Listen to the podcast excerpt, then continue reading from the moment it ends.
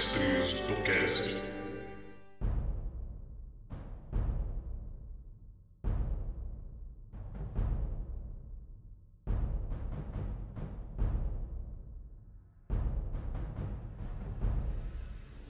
Eis então que a, a missão foi passada para vocês e isso no fim da tarde. Vocês recebem a missão ali por volta do segundo quarto, seria por volta das seis da tarde pra gente. E vocês têm essa noite para descansar, pensar sobre a missão que vocês receberam e conversar entre vocês, tirarem o, o, proveito que vocês puderem do dia e da noite que vocês ainda têm para passar na cidade e esperar que no próximo fim de tarde vocês vão encontrar com a missão de vocês que vai ser entregue no portão, numa das saídas da cidade.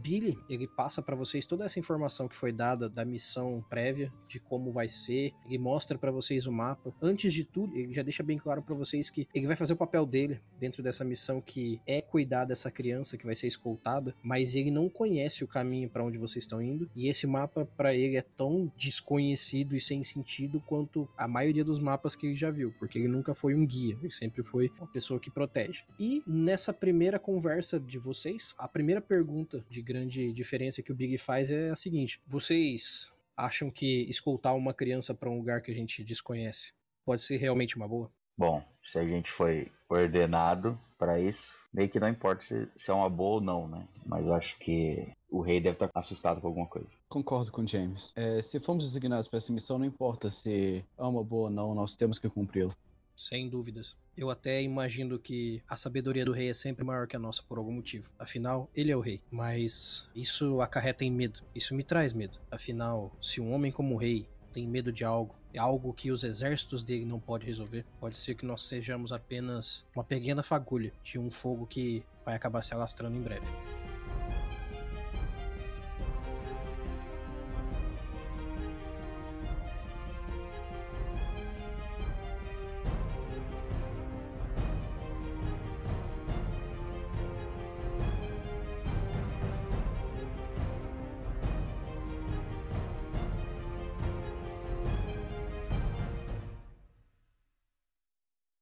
Nós temos a noite para nos preparar. Eu vou me sentar e orar porque é o que eu faço de melhor. Gosto do que fiz na última noite. Então, fiquem à vontade, meus amigos. Vou para meus aposentos me preparar para a missão. Eu vou para o... uma taverna me preparar para a missão. Justo. É, enquanto isso, eu já estou saindo em direção a uma taverna. Você pretende ir junto com o James? Pode ser. Beleza. Eu vou descansar um pouco comer bem para me preparar para a missão. Perfeito. Lembrando que vocês têm essa noite e o próximo dia inteiro até o final do dia. Mas fiquem tranquilos, só, só para lembrar. É, James e Killick, vocês se dirigem a, no caso, o reino é grande, mas a cidade principal onde vocês estão, ela tem basicamente duas tavernas muito conhecidas, onde uma vocês não pagam para beber e a outra é uma taverna de comum acordo, a taverna da cidade. Claro, tem estalagens, tem vários lugares porque é uma cidade grande, é um, é um reino grande com uma cidade principal muito grande. Mas presumo eu que vocês vão no lugar onde não pague, correto? Exatamente. Seria bom. Vocês. Sim. olha só, olha só. O caminho que vocês seguem do lugar onde vocês ficam ali, que é o posto do exército, até essa taverna, não é muito longe. Afinal, é uma taverna que ela foi feita exatamente pro pessoal que é do exército ir se divertir, passar a noite. Porque, poxa, se todo mundo tivesse que gastar um dinheiro com isso, o reino teria muitos gastos. Quem é do exército nesse reino merece um pouco mais. E vocês chegando lá, é um lugar grande, bem espaçoso, como se fosse um galpão realmente, desses galpões que fazem para o pessoal se alimentar do exército, que tem várias mesas retangulares com, aquelas, com aqueles bancos de madeira em volta dos dois lados. Vários bancos assim de, de refeitório, né? Do jeito mais fácil de explicar. Esses bancos de refeitório e várias e vários garçons e garçonetes servindo cerveja, comida. Ao fundo tem um, um ou dois bardos tocando músicas diferentes em partes diferentes do lugar, porque realmente é um lugar muito grande. Deve ter ali pelo menos umas 100 pessoas. É um galpão bem grande. E ao fundo tem um grande balcão que se segue de fora a fora desse galpão. E atrás desse balcão deve ter uma questão de umas 15 pessoas trabalhando, enchendo canecas, trocando pequenos barris de alambique, trazendo e levando tanto pratos vazios como trazendo uh, os pratos cheios. E ali realmente é um refeitório militar onde vocês podem relaxar. E tem muita gente. Ok, eu chego pra uma garçonete, pego dois copos de cerveja com ela, entrego um pro James e faço um sinal de brinde assim com ele. Brindo. Né, Então eu entorto o caneco. Hum, estranhamente ele pegou um caneco de madeira e entornou. entortou ele assim, ficou meio torto.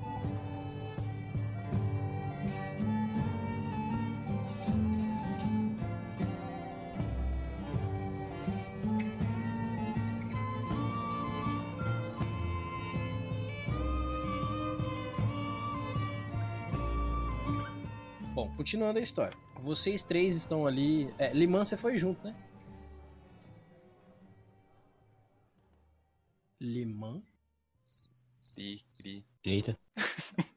Bom, por enquanto eu vou deixar ela em, em off aí, porque ela sumiu. É, ou ela se mutou e não conseguiu desmutar, sei lá. vocês três estão ali bebendo. Pra vocês, é, independente do fato de vocês pedirem ou não, logo em breve chega uma boa perna de cordeiro pra vocês dividirem, porque querendo ou não ali ninguém vai só pra beber, então chega uma bo- um bom pernil assado pra que vocês comam ali. E assim, é um lugar farto, é um lugar aconchegante até pra vocês. Muita gente conhecida, afinal ali é o exército, então é difícil vocês não necessariamente conhecerem alguém ali. E vocês veem que existem vários ânimos. É, existem mesas onde tem gente bebendo em silêncio e que se entreolham e não falam nada. Existem mesas onde tem, sabe, é, gente de todas as raças bebendo e jogando cerveja pra cima e comida e correndo um atrás do outro. E ao mesmo tempo tem mesas onde o clima tá muito mais social e tem gente conversando de uma forma mais certinha, todo mundo arrumadinho nas suas mesas. Então, por ter muita gente ali e todo mundo ser do exército, tá tendo de tudo um pouco. Vocês estão ali algum tempo,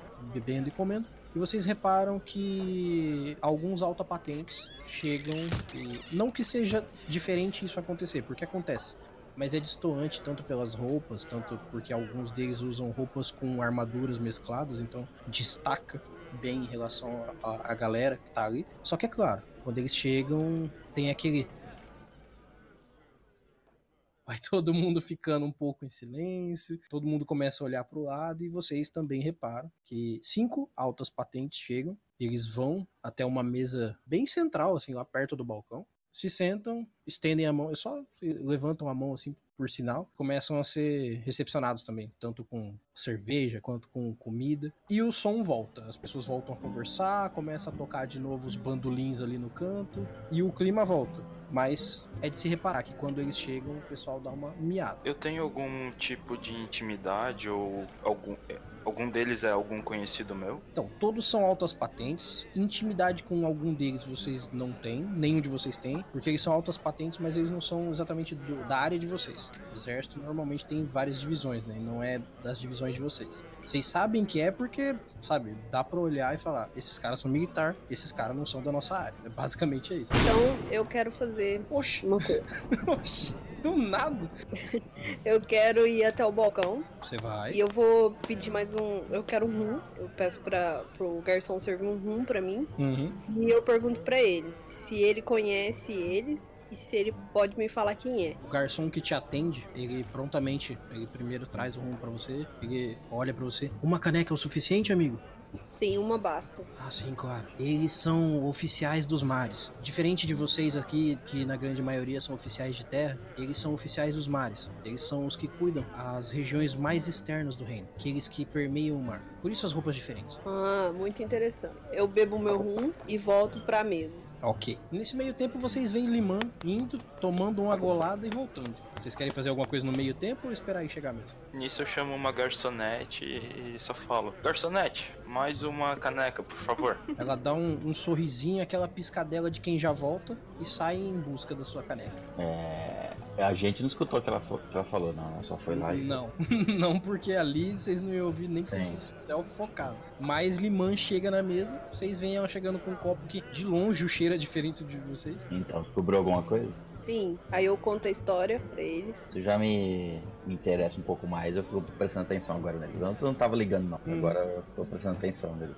Vocês reparam que, diferente de vocês, que só estão com a roupa de trabalho ou até a armadura que usam, eles carregam com eles as armas, que é as armas de combate deles. Todos eles têm a mesma arma. Eles usam um floretinho do lado esquerdo, como se fossem uns, uns mosqueteiros. Só que eles têm uns floretes esquisitos, porque é uns floretes do tamanho de uma espada curta, não um floretão, aqueles de lutar de longe. É como se fossem umas adagas, um pouco maiores, só que bem fininhas. Todos eles têm essa mesma arma do lado esquerdo. É a, a peixeira deles, resumidamente. E todos eles têm essa mesma arma, só essa arma, aparentemente. E eles todos eles têm capinha, tá? Eles têm capinha, são bem, bem descolados. Eles usam. é, A, a roupa é parecida na tonalidade com a de vocês, só que a formulação da deles é mais com cara de corsário em relação a de vocês, vamos dizer assim. Uhum. E o que dá pra reparar também é que só um deles que tem aquela cara de brincalhão e que conversa mais alto e tudo. Os outros quatro são bem certinhos, bem sérios. Assim. E eles estão lá comendo e bebendo e conversando baixo. Todos humanos, homens. Todos humanos, homens. Tá, eu presto atenção quando a caneca de algum deles estiver, assim, quase vazia. Tanto você, é, que é. Cri. Ô, burro! Cri. Vixe, vixe, pera aí. Eu vou falar direito seu nome, calma aí. É. Que. Cri. Kilik, Kilik. Pronto, saiu. Tanto você, Kilik, quanto os outros reparam que eles são muito cordiais comendo e bebendo. Então eles estão bem devagarzinho. E comem bem devagarzinho. Eles são bem mauricinhos. Essa é a grande verdade. Mas você repara, você parando pra olhar eles, você repara que a- a- aquela garçonete passa na sua frente, já coloca a caneca na frente da sua cara, assim. Dá um sorrisinho e só espera você pegar. Eu pego então a caneca, dou um sorriso pra ela e fico olhando pra eles assim, prestando atenção quando acaba, quando for acabar a caneca deles, de um deles pelo menos. É, como eles estão sentados numa mesa retangular, meio que nenhum deles tem raio de visão pra vocês. Vocês- Se vocês pararem pra pensar, é que vocês têm várias mesas com várias pessoas, então não necessariamente eles conseguiriam ver vocês naturalmente. Mas é perceptível que um deles que tá num raio de visão mais parecido com o que viraria pra vocês, vez em quando olha pra vocês e volta a conversar. Ok, Que é um dos caras quietinho. ok. Por enquanto só isso. E o resto é bagunça em volta de vocês. O- Pouco tempo depois que vocês começam a reparar neles, passa um bardo tocando uma música muito alta e estridente perto de vocês e continua andando. Esse cara que tá que de vez em quando tá olhando pra gente, ele faz isso em relação a às outras mesas também ou é só pra gente e pro grupo dele? O que é mais perceptível é que eles olham para as outras mesas, reparando pra ver se alguém tá olhando pra eles. Mas esse cara em específico, ele olha mais pra vocês. Tipo assim, eles, é como se eles estivessem meio acuados de estar ali. Então eles estão meio que cu- cuidando em volta. Mas esse cara que tá olhando pra mesa de vocês, ele realmente tá mais focado em olhar pra vocês do que pra galera em volta. Porque vocês estão longe. né? Aham. Então, eu quero. Quero levantar meu copo de rum, virar pra ele levantar e fazer um, um gesto assim, tipo, brindando a distância, e abaixar meu copo e ver o que ele vai fazer. Muito bom, muito bom. Pra, pra quem tá focado em, em olhar pra essa galera lá, quando você levanta o copo e dá aquele sinal de brinde assim de longe, vocês reparam que ele dá um sustinho de. Nossa, tá me, tá me vendo? Ele dá um sustinho muito de Mauricinho assustadinho, sabe? Dá aquele sustinho assim e aí ele vira a cabeça num, num disfarce menos um, sabe? Ele olha pro lado disfarçando assim e ele fica por isso. Ele endurece o pescoço pro outro lado como se ele não estivesse olhando vocês. Pelo jeito a gente vai ter que seguir esse cara depois. Eu comento baixo na mesa. Eu vou tentar descobrir o que, que essa galera tem de tá fazendo ali. Daí eu levanto com a minha caneca e vou procurar uma mesa assim mais perto deles, assim, onde tem a galera comemorando, bebendo, coisa assim, pra me enturmar com outras galera, outro pessoal. Olha, próximo deles, mesa vazia realmente não tem nenhuma. Então tem muita gente comendo e tudo. Só que mais perto deles ali tem mais o, o pessoal mais sossegado. O pessoal mais festeiro fica mais próximo da porta. Então ali perto deles você pode sentar e conversar com qualquer pessoa, mas de galera, tipo, bebendo e tal, e mais divertidinho assim, não, não tem muito não. É o pessoal mais sossegado mesmo. Até dá a entender porque que eles estão sentados mais nessa região. Beleza, aí mesmo assim eu me levanto e vou até num desses lugares mais sossegados. Sento numa mesa assim onde. A galera, eu vejo que a galera tá um pouco mais animada, assim, tipo, tá pelo menos conversando entre si, não tá só naquele silêncio constrangedor, sabe? Ah, sim, sim. Não, umas duas mesas de diferença deles tem um pessoal conversando um pouco mais alto e tudo, mas nada, né, não, che- não chega a ser uma festa. Beleza. Eu sento nessa mesa ali e começo a bater papo com a galera. Tentar conhecer o pessoal melhor e tal, coisa assim. São até de certa forma conhecidos seus, do- na verdade do grupo de vocês, que é um dos grupos que também faz escoltas, então você já chega cumprimentando o pessoal. É um pessoal relativamente conhecido. Beleza. É, é Zé 1, Zé 2 e Zé 3. Por enquanto. Três irmãos. A gente já frequentava esse lugar antes, né? Sim, sim, esse é um lugar de, de comum acordo dos militares. Vocês sempre que quiserem podem ir lá, é tudo de graça. Tá. Porque eu queria me aproximar da mesa deles. Então. Oi? Eu, eu queria me aproximar da mesa deles. Então, tipo, ir em direção a eles e, e perguntar. E, e conversar com eles. Beleza. Ah, você vai direto lá nos caras perguntar. É. Então, beleza. Bom, então, é... Kilik sentou-se na mesa com o Zés, o Liman foi direto lá falar com os caras, e o James, por enquanto você vai ficar sentado ali, você vai fazer Vou alguma ficar- coisa, Vou ficar sentado ali olhando de longe. vendo a galera bem ativa, né? Já apanhar, que eles já que eles estão ativos, eu vou ficar ali só aguardando. assiste a surra. Fazer a retaguarda. Você, você chega na mesa, eles estão comendo e conversando baixinho, normal. Você vai fazer o quê? Eu vou me aproximar e vou falar. E aí, pessoal? Só Vocês pra são saber, um alemã é mulher ou é homem? um homem, Ah, tá. é um mago. Daí eu É, chego é um neles. quinquilheiro, é um quinquilheiro, homem.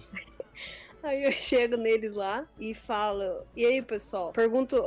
Eu não, não sei se eles já frequentam esse lugar. É a primeira vez, né? Pra vocês é a primeira vez que eles estão lá. Tá. Então eu vou puxar conversa com eles e falar: e aí, a primeira vez que vocês vieram aqui, o que, que vocês estão achando da bebida? Todos os cinco olham pra você. Não é, não é uma cara de desdém. Também não é uma cara de assustado. Uhum. Mas todos eles olham pra você com uma cara tão passiva e tão neutra que o pouco de animação que vinha de você apaga. Mas também não quer dizer que te desanima. É que, tipo assim, eles te neutralizam te olhando ali, sabe? Fica uma coisa meio.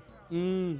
Tá bom. E aí, aquele que você cumprimentou, ele olha assim: Muito boa noite, caro amigo. Essa é a nossa primeira vinda a esse estabelecimento. Viemos aqui para nos alimentar e continuar a nossa viagem. Você seria? Eu sou um Liman, Lim, Liman, um guerreiro que trabalha pro rei. E Ah, sim, estamos- você é um militar como nós. Sim, e essa noite viemos aqui para descansar e festejar. então, bom. por isso, eu pagarei uma rodada de bebida pra vocês aqui. Ele, ele dá uma olhada assim, um pouco assustado pra você. É, nos desculpe, mas nós estamos em trabalho e infelizmente não podemos beber bebidas alcoólicas, mas ficaremos felizes se quiser sentar e conversar. Nós podemos tomar um suco. Você, Christian, aliás, Kilik, você consegue ouvir isso da mesa que você tá mesmo conversando com o pessoal. Beleza. Eu fico só de olho, tipo, um olho nela, assim, prestando atenção na conversa dele. Enquanto isso, fico, tipo, conversando com o Zé, perguntando como é que vai a vida dele, como é que foi a última missão. Mas, tipo, sempre fico de olho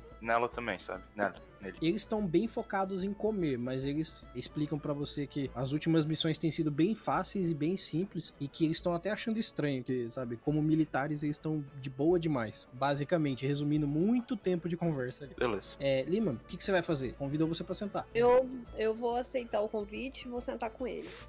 No que você senta, eles dão. Ele, né? Não sei se você vai sentar mais próximo dele ali que te convidou. Sim. Ele Vou dá sentar uma. próximo do que me deu brecha ali pra conversar. No que você senta, você repara que todos os, os cinco olham pra você e os que estão mais próximos, eles dão uma aconchegadinha pro lado pra eles manterem você no raio de visão. Eles não ficam tão próximo de você. Tá. Eu vou sentar ali e vou ficar escutando um pouco. Certo. Aí eles meio que param e ficam esperando você falar alguma coisa. Até que o, o que você tinha cumprimentado, ele continua. Muito prazer. Eu sou Aurir e eu estou comandando esses homens aqui. Você comanda alguma guarnição aqui? É o que conversou comigo foi o que deu brecha pra mim. Isso. Tá. Aí eu respondo ele. Eu falo que não, não comando ninguém. Sou comandada por Ah, alguém. sim, claro. E, e eu não sei, o.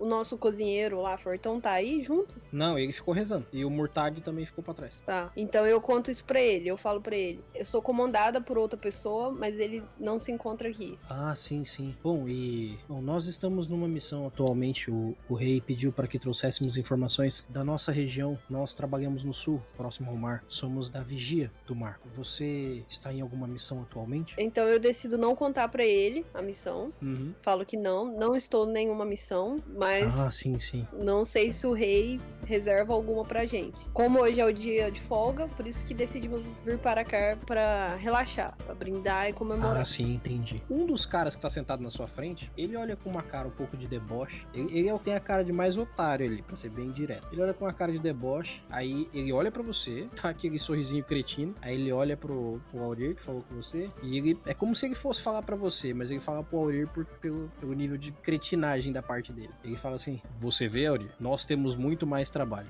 e temos uma área muito maior pra cuidar. Aqui tem muitos mais homens e não tem nada pra fazer. É trágico. E ele volta a comer. Eu não tô escutando nada disso. né? Não, mas você Beleza. tá vendo eles conversando na mesa lá. Você viu que ele sentou, o Limão. Ah, Eu só vou dar uma olhadinha assim de rabo de olho e não vou responder nada. Beleza. Isso você não conseguiu ouvir, Kilik, porque o barulho em volta não deixou você ouvir a fala desse cara. Isso, essa é a próxima coisa que eu ia perguntar. Uhum. Não, então, só essa fala desse cara que você não conseguiu ouvir, mas a, as conversa, a conversa do Liman com o Aurir você conseguiu ouvir normal. O Aurir olha pra você assim: perdoe, meu amigo. Nossa viagem e o nosso trabalho é muito cansativo. Nós passamos noites em claro, tanto para a viagem quanto para o nosso trabalho. Nós dependemos muito nos mantermos acordados, isso acaba cansando mentalmente todos nós. Perdoe, meu amigo. Ele só está com sono. E você, é, Liman, você disse? Eu respondo pra ele, eu entendo, eu entendo, meu amigo. É, Li- Liman, fique à vontade então, vamos comer. é, nós só precisamos comer e vamos descansar.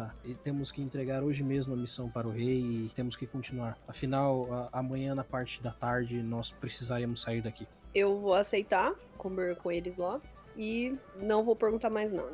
Beleza. O Kilik, o pessoal que você tá comendo com eles, eles falam assim: Ó, amigo, a gente vai pra casa, a gente já bebeu demais, já comeu bastante. Você vai ficar por aí? Eles É, tão eu de- vou- estão dando a deixa de vazar. E- Eu olho pra eles assim, não, ah, sintam-se à vontade. Eu vou ver se eu acho mais algum dos nossos colegas aí e vou, vou sentar lá com a galera. Bom trabalho pra vocês aí, pessoal. Ah, tá bom, falou, falou, falou, falou, falou. E- Eles vão embora, os três. Os Beleza. irmãos é tudo univitalino.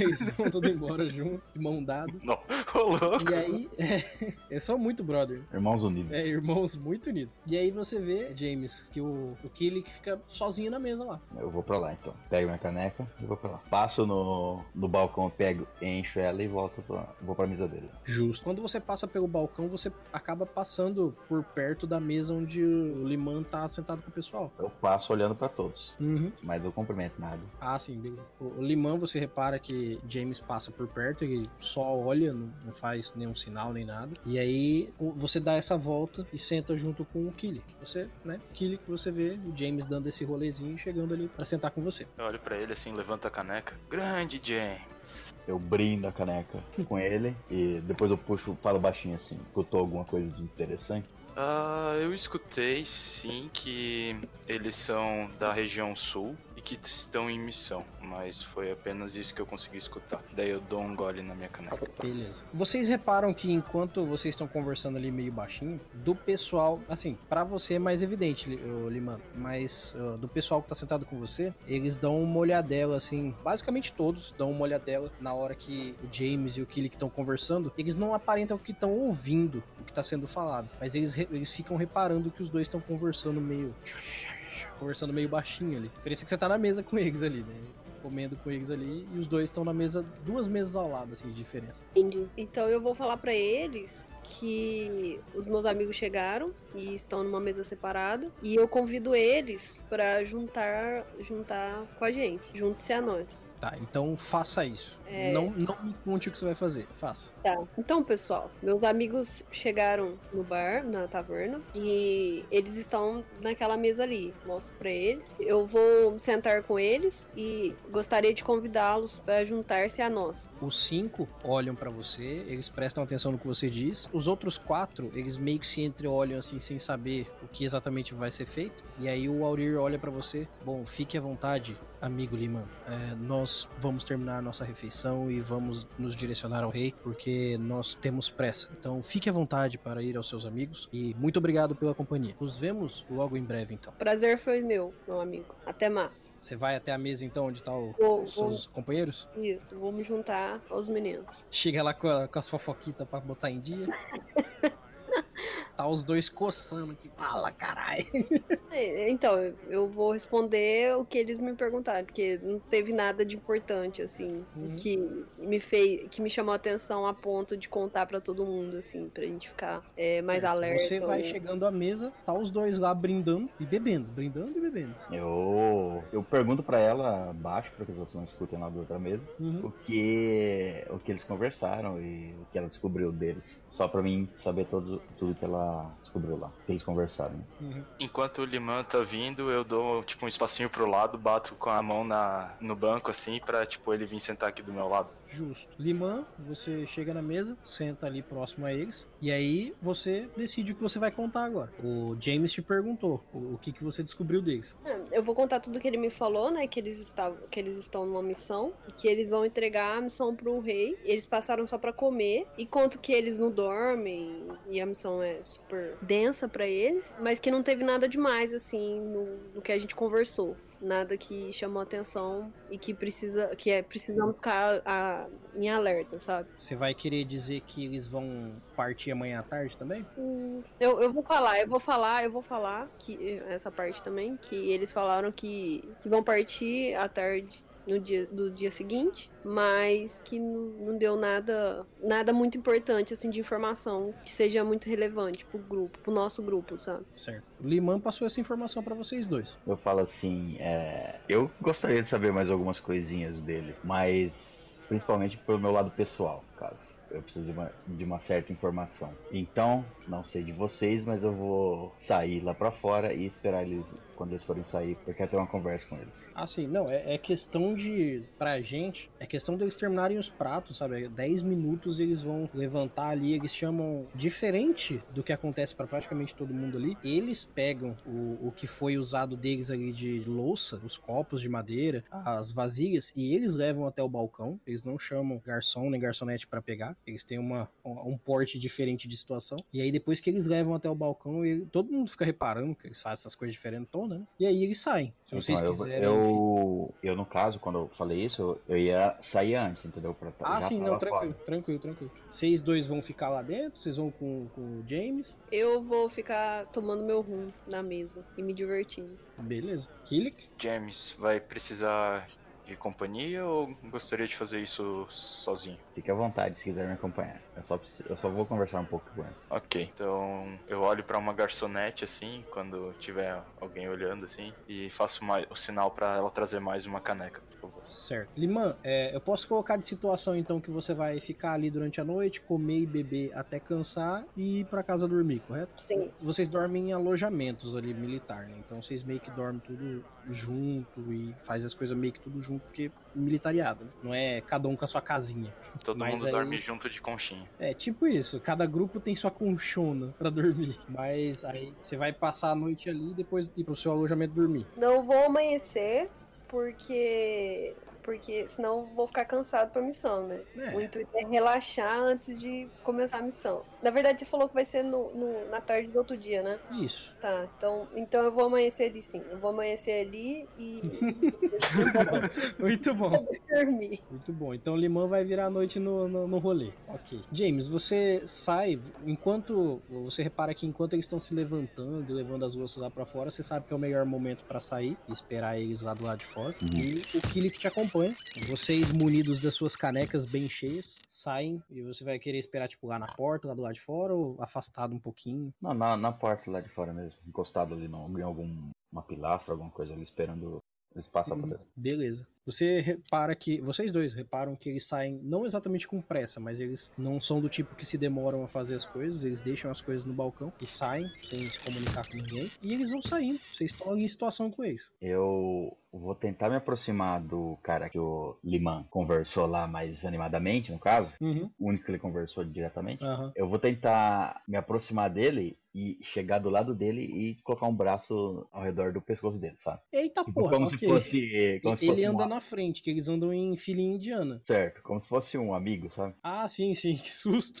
Não, não, não vou enfrentar. Ô louco. Vou mandar um degolado nele pra ficar. Eu vou, apo- eu vou apoiar meu braço, eu vou chegar assim co- com, a caneca, com uma caneca na mão e com a outra eu vou mais rápido que eu conseguir chegar do lado dele e apoiar meu braço no ombro dele, assim, por trás da nuca, né? Aham. E falar, eu vou tentar é, simular que eu tô um pouco alterado, certo? Ah, tá. Entendi, entendi. Mas eu vou colocar meu braço ao redor dele e falar, e aí, meu amigo do mar? Tá, deixa eu só te perguntar uma coisa antes de você começar a narração da sua descrição. Hum. Você quer só dar a entender que você tá levemente embriagado ou você quer mentir bruscamente e parecer que você tá muito louco? Não, não, não tô muito louco. Ah, tô tá. Não, só porque assim. levemente embriagado. Ah, tá. Não, então, mas é porque eu quero saber se você tá, vamos dizer assim, a nível de testes. Se você tá blefando ou se você só tá Não, falando. não, só pra embriaguez. eles, só para que eles entendam que eu tô chegando daquele jeito porque eu não tô no meu normal. Ah, tá. Você não, você não vai jogar uns blefar nervosão. Não, não. Tá, beleza, então. Sem problema. Você chega. ele- você repara que, mesmo você chegando assim bruscamente, ele não. É, eu quero ver a reação deles. É, ele não, não, não apresenta nenhuma reação contra necessariamente, mas na hora que você chega perto do corpo dele pra levar o braço, ele para. Ele fica estático ali, você dá aquela enlaçada no, bra... no, no corpo dele e leva a caneca e vai falando. Você repara que a única coisa que ele faz é te olhar. Ele não aparenta estar tá assustado nem nada, mas ele, ele olha bem próximo do seu rosto e fica te olhando parado, assim, tranquilão. Você, Killick, que tá, suponho eu, um pouco mais atrás, né? Você não foi junto com o James pra cima do cara, imagina? Sim, eu só tô observando ver se os outros vão fazer alguma coisa. Exatamente. Os outros quatro, eles do jeito. Porque eles estavam indo em fila indiana. Os outros quatro, tipo assim, eles pararam mais ou menos onde eles estavam. Eles foram dois meio que para um lado, dois meio que pro outro. Bem sutilmente e bem pouquinho. Eles meio que abriram a fila só. E estão todos eles com a, a mão naquela faquinha deles. Só colocaram a mão em cima. Pô, não sacou. Mas eles estão com a mãozinha ali esperando alguma coisa acontecer. E ficaram parados. Eu e vou- nisso você conversa, Sé, o, o James. É, Foi uma ação, tipo assim, foi só uma reação ao Ah. que você começou a falar. Você nem tinha falado ainda. então eu então eu repito, eu falo assim, e aí, meu amigo do mar? Como anda a vida no, no alto mar? Aí ele olha assim pra você. Ah, como sempre, muito movimentada. Afinal, o mar nunca para, não é mesmo? Você também trabalha no sul, junto com os homens do mar? Não, mas eu, vamos dizer assim, já conheci alguns homens do mar. Na verdade, do lado oposto ao nosso, quero dizer, piratas. Ah, sim, claro. Sempre onde houver algo de valor, vai haver alguém querendo esse valor. E se não houver um dono, alguém vai pegar. Se houver um dono, alguém vai querer roubar. Eu entendo bem. Pois é, e vocês por acaso encontraram alguns piratas naquele grupo conhecido como Garra Vermelha? Olha, nós não trabalhamos diretamente dentro do mar, nós trabalhamos na costeira. Nós cuidamos do farol para cá e trazemos as informações do que acontece no mar e na costa. E o que nos foi passado até agora, pelo menos na minha guarnição, não tenho nenhuma informação sobre Garra Vermelha. Não, tudo bem. Então vocês estão aqui em algum tipo de missão? Sim, Porque sim. vocês não costumam se afastar da costa. Sim, exatamente. O rei nos pediu que trouxesse informações do mar. Afinal, ele está preocupado com, com mensagens que chegaram para ele. Aparentemente, um reino a sul pretende fazer algo com o reino de Nívia. E como o que divide o nosso reino do deles é o mar, as primeiras informações que ele vai querer com certeza são as nossas. E aparentemente,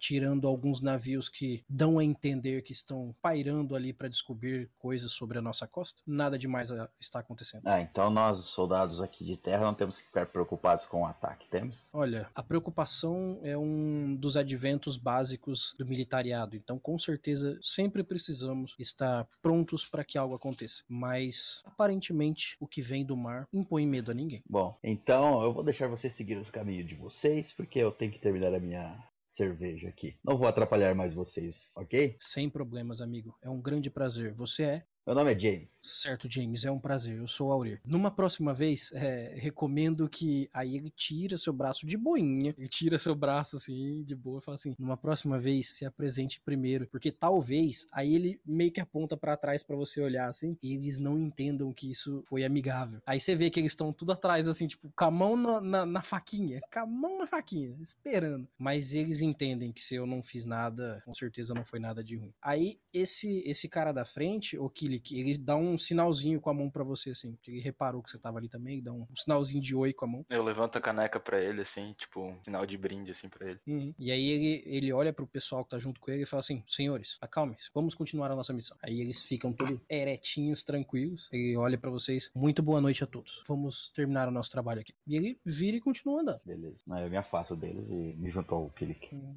E eles saem todos pomposos dali.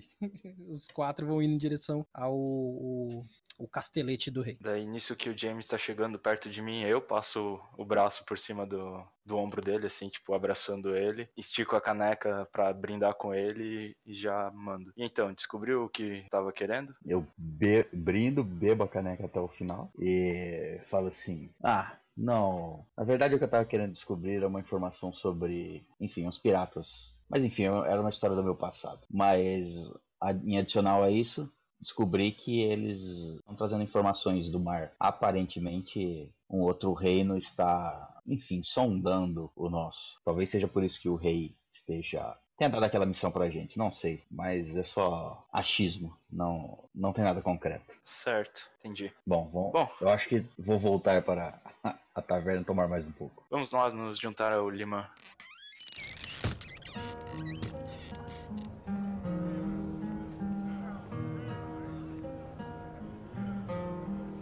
Vocês também vão comer, beber e passar a noite ali? Ou vocês vão ficar com o Limão até o final da noite? Como é que vocês vão fazer? É, ficar ali até. Vocês vão do- virar à noite os três mosqueteiros na madrugada?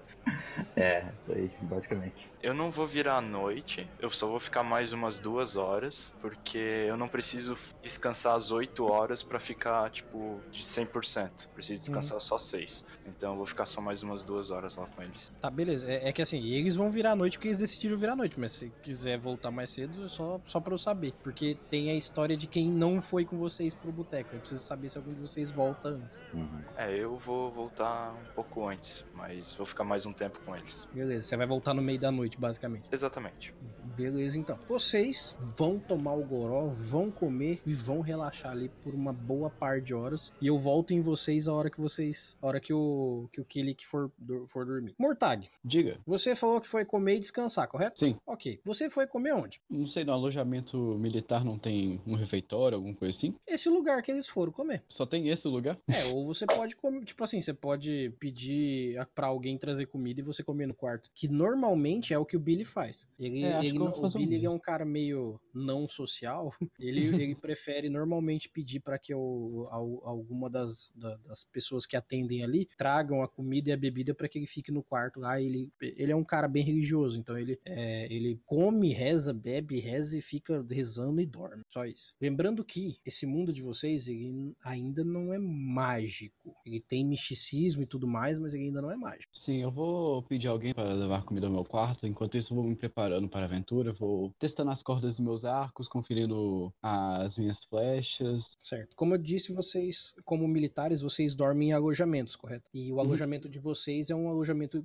em grupo, onde vocês meio que cada um tem a cama de vocês ali, mas vocês têm um, um grande quarto onde acaba que todos vocês ficam juntos ali. E enquanto você tá testando suas coisas, o Billy tá lá, se banqueteando, vez em quando proferindo o nome de, de alguma entidade que ele acredita, que ele, ele sempre costuma de falar de Hanin, Hanin, é isso, ele só fica falando disso, tal de Hanin, e ele come, bebe e de vez em quando ele fala tipo, ah, Hanin é muito bom porque essa comida tá muito boa. Ele sempre solta umas coisas aleatórias assim, mesmo não estando conversando com ninguém. E ele tá ali no mesmo lugar que você. A diferença é que ele tá comendo, você tá arrumando suas coisas. Passado um tempo que você pediu a sua comida e sua bebida, chega um dos, dos atendentes, um dos garçons lá da, da taverna e traz pra você uma, uma bandeja de madeira grande, que nela tem uma parte assada de carne, pão, queijo e uma, uma ânforazinha, um- uma jarrinha com vinho. Eu vou pegar a comida, vou Sim, agradecer ao, ao homem que me trouxe e vou dispensá-lo. Para que eu ele- possa continuar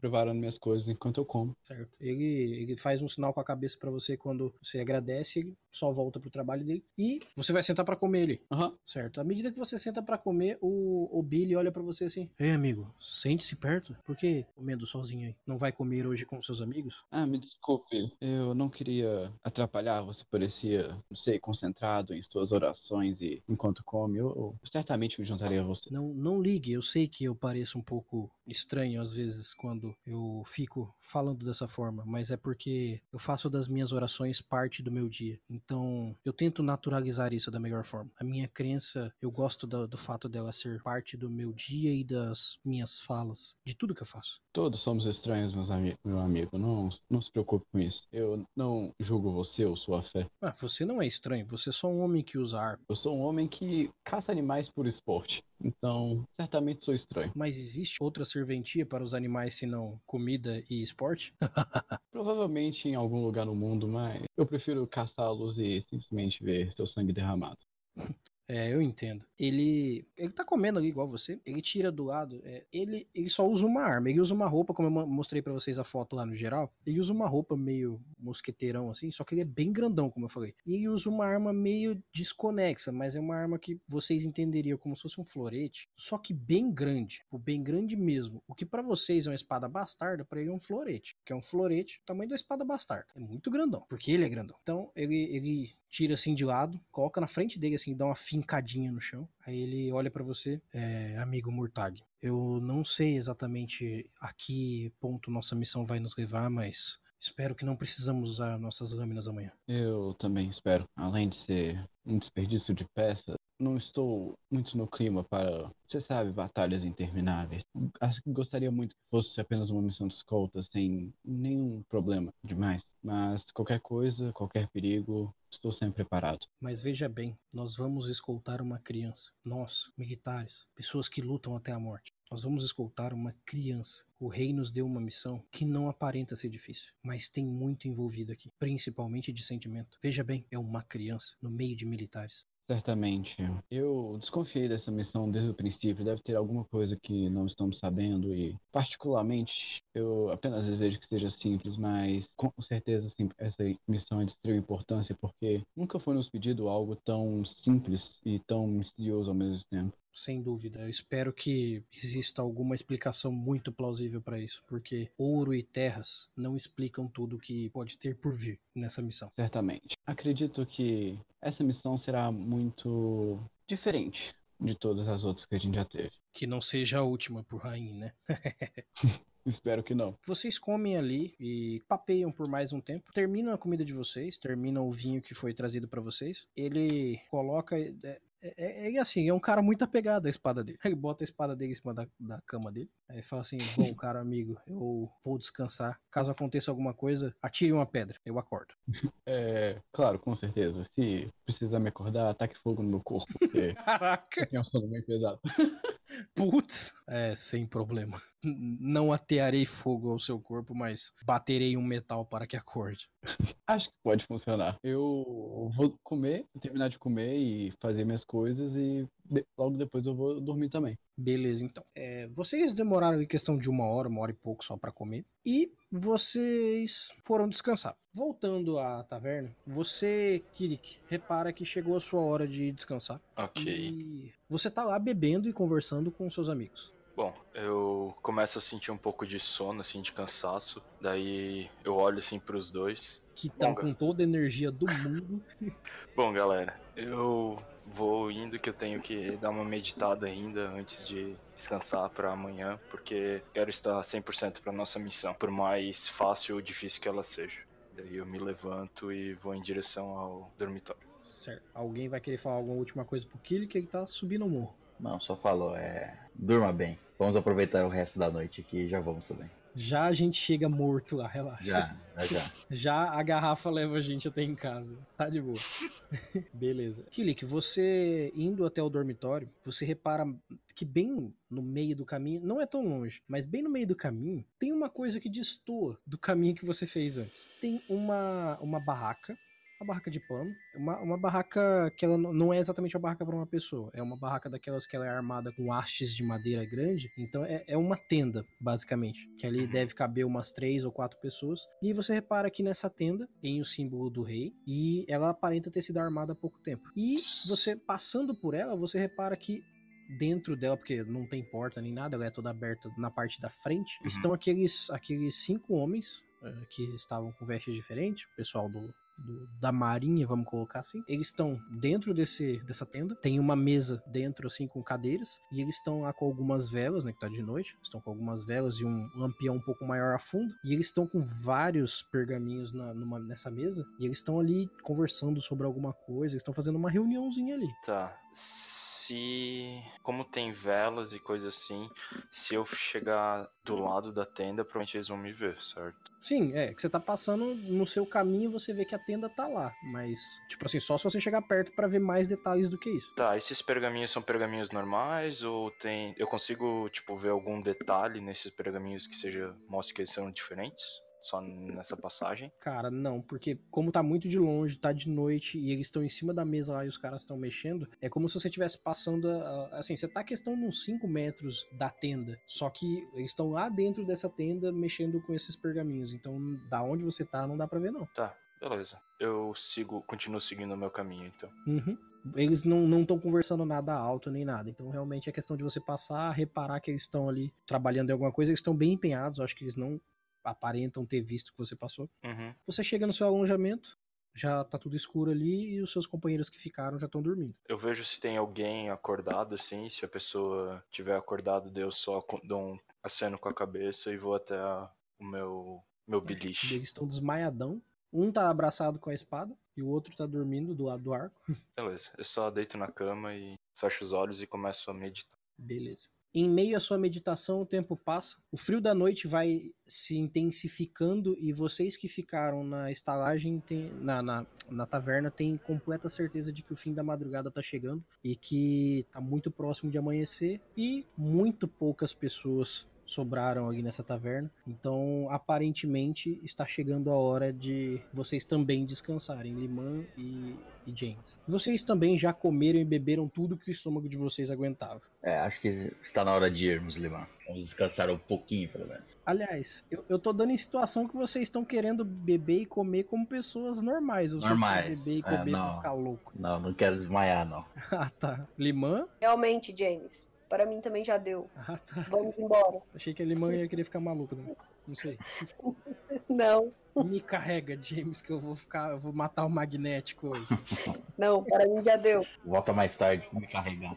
Justo. Vocês então se levantam, veem que já tem uma meia dúzia dormindo sentado em algumas das mesas que, ali, que tem ali. Alguns outros ainda estão tentando ser fortes o suficiente para beber até amanhecer mesmo. Vocês então retornando pro dormitório de vocês, né, pro, pro lugar onde vocês ficam, vocês reparam a mesma tenda que aquele que reparou anteriormente. E ah, ali vocês reparam, tá um pouco, um ventinho da madrugada assim, vocês reparam com essa movimentação da tenda, o vento passando e movimentando principalmente ah, as chamas lá dentro, que tem algumas velas, um, um lampião a fundo e aqueles cinco que vocês viram anteriormente na, na taverna estão ali trabalhando em alguma coisa muito, mas muito focado. Vários pergaminhos na mesa.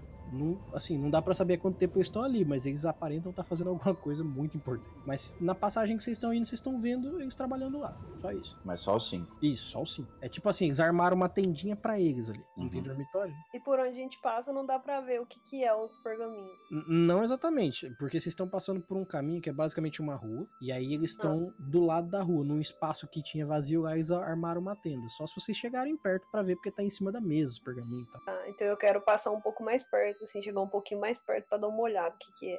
Porque me interessou aí. Então, perto é tipo perto o suficiente pra entrar dentro da tenda. É, vou entrar, ué, tá aberto. Justo. Entrar e dar uma olhada. Eu dou um tapinha nas costas do Liman pra empurrar ele pra dentro da, da tenda. Da tenda. Isso. Vai chegar bem, bem amigável. Aham. E eu vou ficar ali atrás, na perna da porta. Aham. Vocês vão chegando na tenda, o, na, na medida que o limão vai chegando perto, você dá aquele empurrãozinho, ele dá aquela leve tropeçada pra frente, e aí fica evidente que vocês chegaram. E os cinco olham pra vocês assim, a, a feição deles é de que eles são cinco zumbis do The Walking Dead. Porque eles estão com uma cara de sono. Eles estão, cara, eles estão mortos, mas estão trabalhando em alguma coisa. Eles já morreram, certeza. Porque eles estão muito assim. Ah, ah, vocês da, da taverna, voltando agora. Quanta energia, não é mesmo? Com aquele sorriso amarelo, triste. Eu já dou uma olhadinha assim em cima da mesa, assim, levanto o olhar, assim, dou uma espionada ali, de leve, disfarçadamente. Vários pergaminhos, todos eles têm a- o selo real. É Eu que, que isso que faz com a vela. dá pra ver alguma coisa? É, Cara, olhando assim por cima, só que são vários pergaminhos, todos eles já com o selo real incrustado no, pa- no- no papel, né? eles estão fechados. Não, estão abertos na, na mesa, só que alguns não estão escritos, outros estão escritos, só que na medida do que vocês estão, mais a, a iluminação de onde vocês estão, vocês teriam que realmente pegar um pra ler o que tá escrito ali. Hum, tá. Aí seria muito arriscado. Eu vou olhar pra eles assim e vou falar. Vi que estava aberto a barraca de vocês e entrei pra falar um oi aí e dizer que estou meio tonto, bêbado. Estou indo para casa. Dormir. Até mais.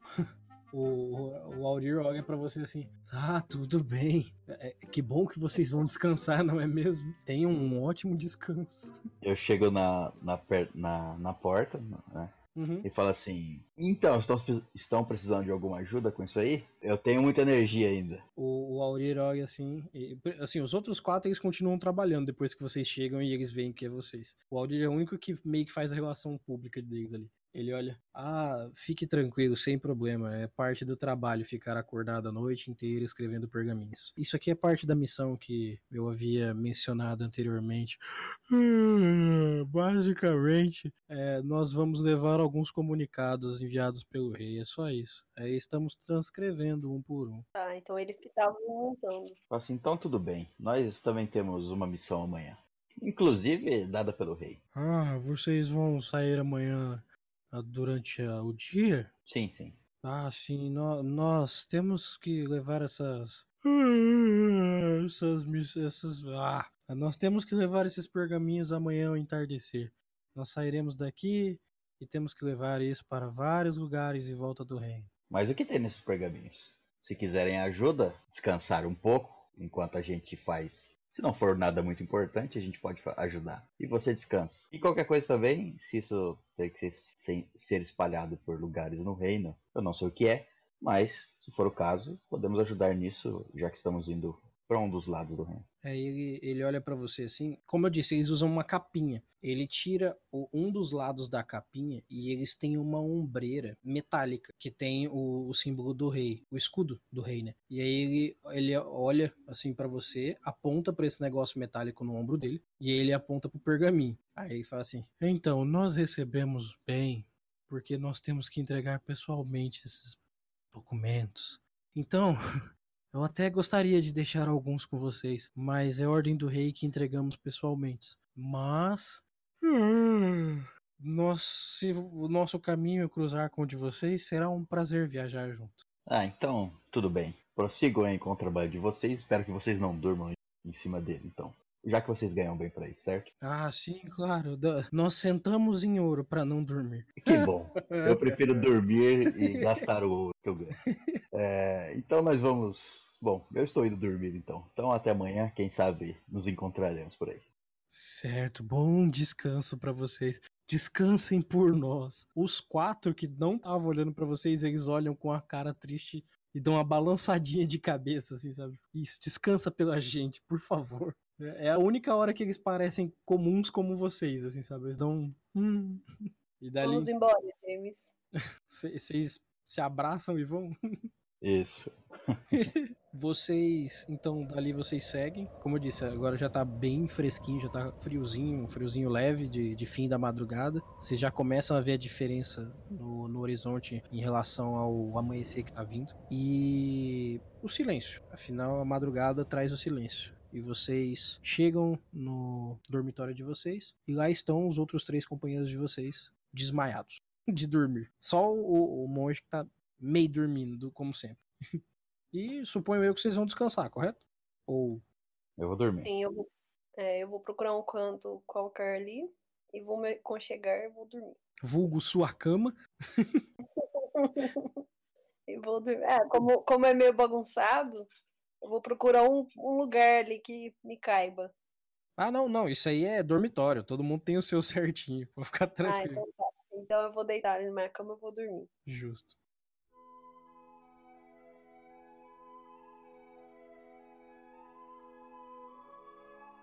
Como sempre, Killy, que você é o primeiro a acordar e você, pelo timbre e pelo volume dos roncos, você sabe que Liman e James chegaram faz pouco tempo. É o James que tá roncando, viu? Eu não ronco. Ah, então, quem ronca não sabe porque normalmente tá dormindo. Eu sei. Você consegue ouvir o, o, o ronco tímido de Limã e o ronco estrondoso de James. Não é ronco, é respiração pesada. Isso, é porque é, é o, o, o negócio que o Liman dorme de, de bruxo, então não aparenta tanto que ele tá roncando. Mas é como se fosse um barco a motor abafado. Nossa senhora. É abafado, entendeu? Não tem muito som, mas, é, mas tá ali, é presente. Só que assim, o horário que você termina o seu descanso também é por volta do que seria o, é o primeiro quarto da manhã, sei lá, é, antes das nove da manhã. E vocês vão ter esse dia livre ainda para seguirem com a missão de vocês. Agora, é, vocês vão acordar posteriormente. A única coisa que eu preciso saber é: vocês querem fazer algo de muito importante na cidade? Porque se vocês quiserem fazer algo de muito importante na cidade com relação a qualquer coisa, a gente faz. Se não, vocês vão chegar já no fim da tarde. Eu não vou fazer Eu nada. tô de não. boa. Eu vou estar so... só quero estar socando tipo um dummies assim, tipo treinando artes marciais. A única Ah, coisa sim, que eu quero fazer é acordar de manhã, sair pra correr, fazer uns exercícios, vestido arma armadura, porque eu sou desse. E Sempre com a CA lá em cima, né? Eu Não, já é, só preciso. Só, como eu sei que a gente só precisa sair no final da tarde, eu vou dormir o máximo. Exatamente, era, era bem por aí que eu ia falar. O James e, e o Limão são os últimos a a acordarem, não só por terem sido os últimos a dormir, mas porque eles aproveitaram melhor a noite, digamos assim. Então eles estão mais cansados. Eu também vou dormir até, até mais tarde. E aí eu, eu antes de da gente sair, eu queria arrumar minhas coisas, sabe? Arrumar água, comida e, e deixar Assim, numa. a- essas coxinha. provisões, elas são todas trazidas pra vocês antes de sair, viu? Vocês são Ah, é? tipo os militar leite com pera. Vocês só precisam Ah, pegar as armas de vocês e ir, sabe? Vocês chegam Então lá, tá galera, aqui as coisas de vocês. Pode ir. espero que tá tragam minhas armas numa almofadinha pra poder pegar. É tipo isso. Aqui, senhor, a sua arma. Eu vou dormir, dormir, dormir só. Beleza. Vocês dormem até. Se vocês têm que sair o que seria pra gente às seis da tarde, é, eu, eu vou colocar de situação aqui pra vocês descansarem o máximo possível. Vocês vão dormir até umas quatro. E por volta ali do que seria umas quatro, quatro e meia, chega o mensageiro do rei. É, vocês estão se preparando ali já pra partir. O, o Billy tá afiando a espada dele de um tanto que vocês às vezes param pra pensar que aquilo de- deveria ser um montante. Só que ele afia tanto que virou uma rapieira. Ele afia muito aquela espada. Então, sei lá, o dia que pegar em alguém, Deus o livre. Mas ela tá fininha, deve ser porque era uma espada grande no começo. E chega o mensageiro do rei, que é o que trouxe inicialmente o aviso. Esse mensageiro é um meio elfo, diferente de vocês ali, um meio elfo. Ele é um baixinho, com, com cara de fidalgo extremo, cara de mais, mais leite com pera possível com roupas pomposas, chega, ele faz um, um sinal pro Billy ir até ele. O Billy ah, faz um sinalzinho com a mão pra vocês, e aí o Billy vai na frente. Aí fala: Diga, pequenino. Aí o. é, Que, né, agora ele já tá pronto pra missão, ele já tá falando grosso. Aí o, o meio elfo diz: Bom, o comunicado do rei foi entregue ontem. Se vocês já estiverem prontos, precisaremos que saiam um pouco mais cedo. Sigam ao portão sul e encontrem com os cavalos e as provisões que foram deixadas para vocês. Um outro grupo sairá junto, seguirá por caminho diferente, mas ele sairá junto com vocês. Já que farão uma escolta, aproveitem e ajudem esse grupo que estará saindo junto com vocês. O Billy olha, só faz um sinal com a cabeça, olha para vocês assim, aquele famoso. E aí, galera? Beleza? Beleza? Tudo certo. Sinalzinho dele com a mão, todo mundo a postos. Preparado. Tô pronto. Acabei de. Acabei de acordar, tô, tô ótimo. Já levantou com a espada na mão. Bora, bora, bora. Eu dou só aquelas estraladas no dedo, na mão, assim, tá ligado? Uhum. Os caras tudo bravo. Ok. Vocês seguem então até o sul, até o portão sul da cidade. Que, assim, como eu disse, vocês têm o mapa que tá com o, com o Billy. E nesse mapa tem uma descrição certinha do caminho que vocês têm que fazer. Mesmo ele não sabendo como seguir 100% o caminho, ele vai acabar deixando na mão do Murtag pro Murtag fazer a guia pra vocês. Mas como ele falou, ele nunca foi pra esse lugar do mapa, então Pra ele é tipo assim, tem um papel com um lugar pra ir. É só isso que ele sabe. E vocês chegando até o portão sul, vocês vão pass- vocês acabam passando pela frente daquela taverna e vocês reparam que a, aquela tenda não tá mais lá. Só tem uns buracos no chão da madeira que foi colocada. Então, aparentemente, aquele pessoal que tava trabalhando lá já saiu. À medida com que vocês chegam no portão sul, vocês se deparam com uma, uma pequena carruagem, realmente pequena, sei lá, tipo aquelas carruagenzinhas do começo do que era carruagem, que cabia, sei lá, duas, quatro pessoas no máximo, com um, é, que ela é só pra um cavalo puxar mesmo. Nessa carruagem tem um senhorzinho na frente, ela é toda fechada, ela tem só duas janelinhas de passagem de ar, ela é basicamente lacrada, ela tem uma porta lateral de entrada e saída, né? Mas ela não tem janelas e ela não é pomposa, ela é bem discreta até. E tem um senhorzinho que deve ter uns 80 anos, sentado na frente, na coxia, que ele é o guia dessa carroça. E em volta deles tem alguns guardas de, de menor patente que vocês, guardas, né? Não são soldados, segurando algumas mochilas, que pelo que vocês conhecem é a mochila de mantimentos que vocês sempre usam, que é bem equipada, e cavalos esperando vocês. E mais à frente vocês reparam que tem é, um grupo de pessoas montados a cavalos também, só que eles já estão esperando vocês, que são aqueles cinco caras que estavam na noite passada trabalhando no, na- na- na tenda. Então aparentemente eles vão seguir o caminho com vocês por um tempo. E um dos guardas chegam até vocês e fala assim: Senhores soldados, é, os cavalos estão aqui e ah, aquele senhor ele está com a missão de vocês. Por favor, a escolta é dessa carruagem. Pego mochila de mantimentos lá Uhum. e aceno pros cinco que estão lá. Eles estão perto, a que distância? Eles estão é, alguns metros pra frente só, eles estão esperando vocês também. Aí eu aceno e falo assim: E aí, conseguiram dormir alguma coisa? Cara, eles pareciam zumbi de Walking Dead na madrugada. Agora eles estão começando a derreter já de sono. Vocês Ah, têm então- certeza que o olho deles está chegando na boca, assim, sabe? Eles estão muito com sono. Então minha Só pergunta que- não foi muito. É, não, foi quase uma Necessário. sacanagem com eles. Só que uma coisa é totalmente visível. Eles aparentam um sono e um cansaço visual na face, mas fisicamente eles são sempre muito bem estruturados. Então, eles podem estar muito cansados, mas eles são militares visualmente, sabe? Eles estão sempre eretos, sempre certinhos, assim. Eles não estão desmontando. Eles têm Uhum. uma cara de que estão morrendo, mas eles estão fingindo muito bem que não estão. Mas é, é, você pergunta, o, só o, o Aurir ah, olha pra você assim, aham, sabe? Faz um triste, sabe? Aham. Eles devem ter descansado uma meia horinha, pô. Coisa assim. Aí eu pergunto pro. Eles iam falar alguma coisa? Eles? Não, então, o Aurir, ele olha pra você assim, é vocês que vão escoltar a, a, carru a carruagem? Isso mesmo. Somos nós. Ah, menos mal, é, se já nos conhecemos ontem, então é, ficará muito mais fácil uma parte da viagem. Iremos com conhecidos, não é mesmo? Sim, muito melhor. Sim, sim. Aí o Aurir olha pro lado, porque assim, ele tinha visto vocês, ele não tinha visto nem o Mortag, nem o Billy. O Billy do lado de um cavalo é um cara muito grande do lado de um cavalo. O cavalo monta ele. É, o ombro dele é mais alto que o corpo do cavalo. Dó do cavalo. Ele é muito alto mesmo. E aí ele sobe e fica olhando pra vocês conversando. Só que ao mesmo tempo ele fica com uma cara tipo. Ele, ele não é que ele tá com invejinha, mas ele tá.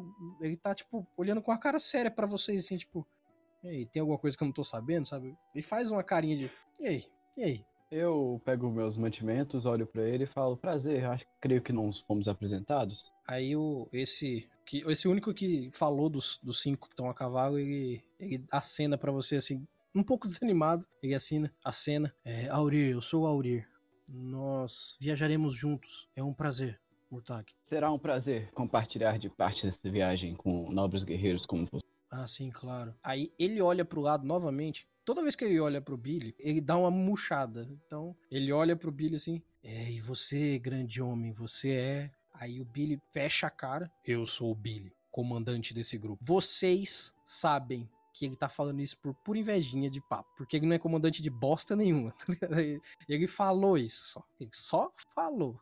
Vocês têm consciência que ele falou, tipo, hum, esse aqui é o meu grupo. Ele, é- ele tem ciúminho, ele tem ciúminho. Eu dou um tapinha no ombro dele, dou uma risadinha assim e vou na frente do cavalo da, ali da carroça. Então, é, você chega na carroça, tem esse senhorzinho é, na frente da carroça, dá pra sentar duas pessoas. Tá o senhorzinho lá. Cara, esse senhorzinho, sem sacanagem, deve ter os 80 anos dele. Ele já tá, já tá morto, tá ligado? Ele tá ali porque ele é um NPC, mas ele nem devia estar ali, não. E ele usa um, um óculos daqueles presos no nariz, assim, sabe? Porque não tinha óculos de armação nessa época. Ele usa um óculos de, de prender no nariz. Você vai com ele na frente da carruagem? Ah, sim, eu pretendia. Boa tarde, senhor. Poderia me sentar ao seu lado? Cara, ele, ele tava olhando pra frente até você falar com ele. Ele vira lentamente pra você. Ele dá um sorrisinho de tiozinho. Ele, ele tá muito de boa. Ele tá muito de boa mesmo. Aí ele. Oi, menino. Tudo bem? E aí ele volta a olhar lentamente pra frente. Isso daí só. pergunta o nome dele, pergunta o nome dele. Qual o nome do senhorzinho? Eu, tá, eu, eu pego, me sento do lado dele, assim, estendo a mão. Bom, eu sou o Kilik, prazer. Ele novamente vira devagarzinho pro seu lado. Ele estica a mão, cara, ele é muito slow motion pra tudo. Aí ele olha assim.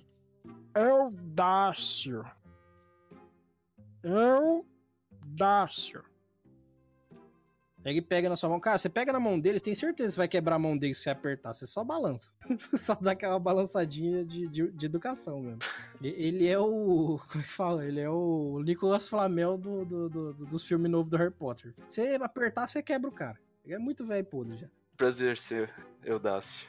Então, agora, tirando você que vai com ele na carruagem, tem um cavalo para cada um. E vocês podem fazer a escolta acompanhando como vocês quiserem a carruagem. Ah, eu só antes de montar o cavalo e seguir, é, hum. eu queria abrir a porta da carruagem para verificar quem tá lá dentro. Hum, você, você vai até a porta, você abre e lá dentro tem uma criança sentada. Uma criancinha que deve estar tá entre os 7 e 8 anos de idade.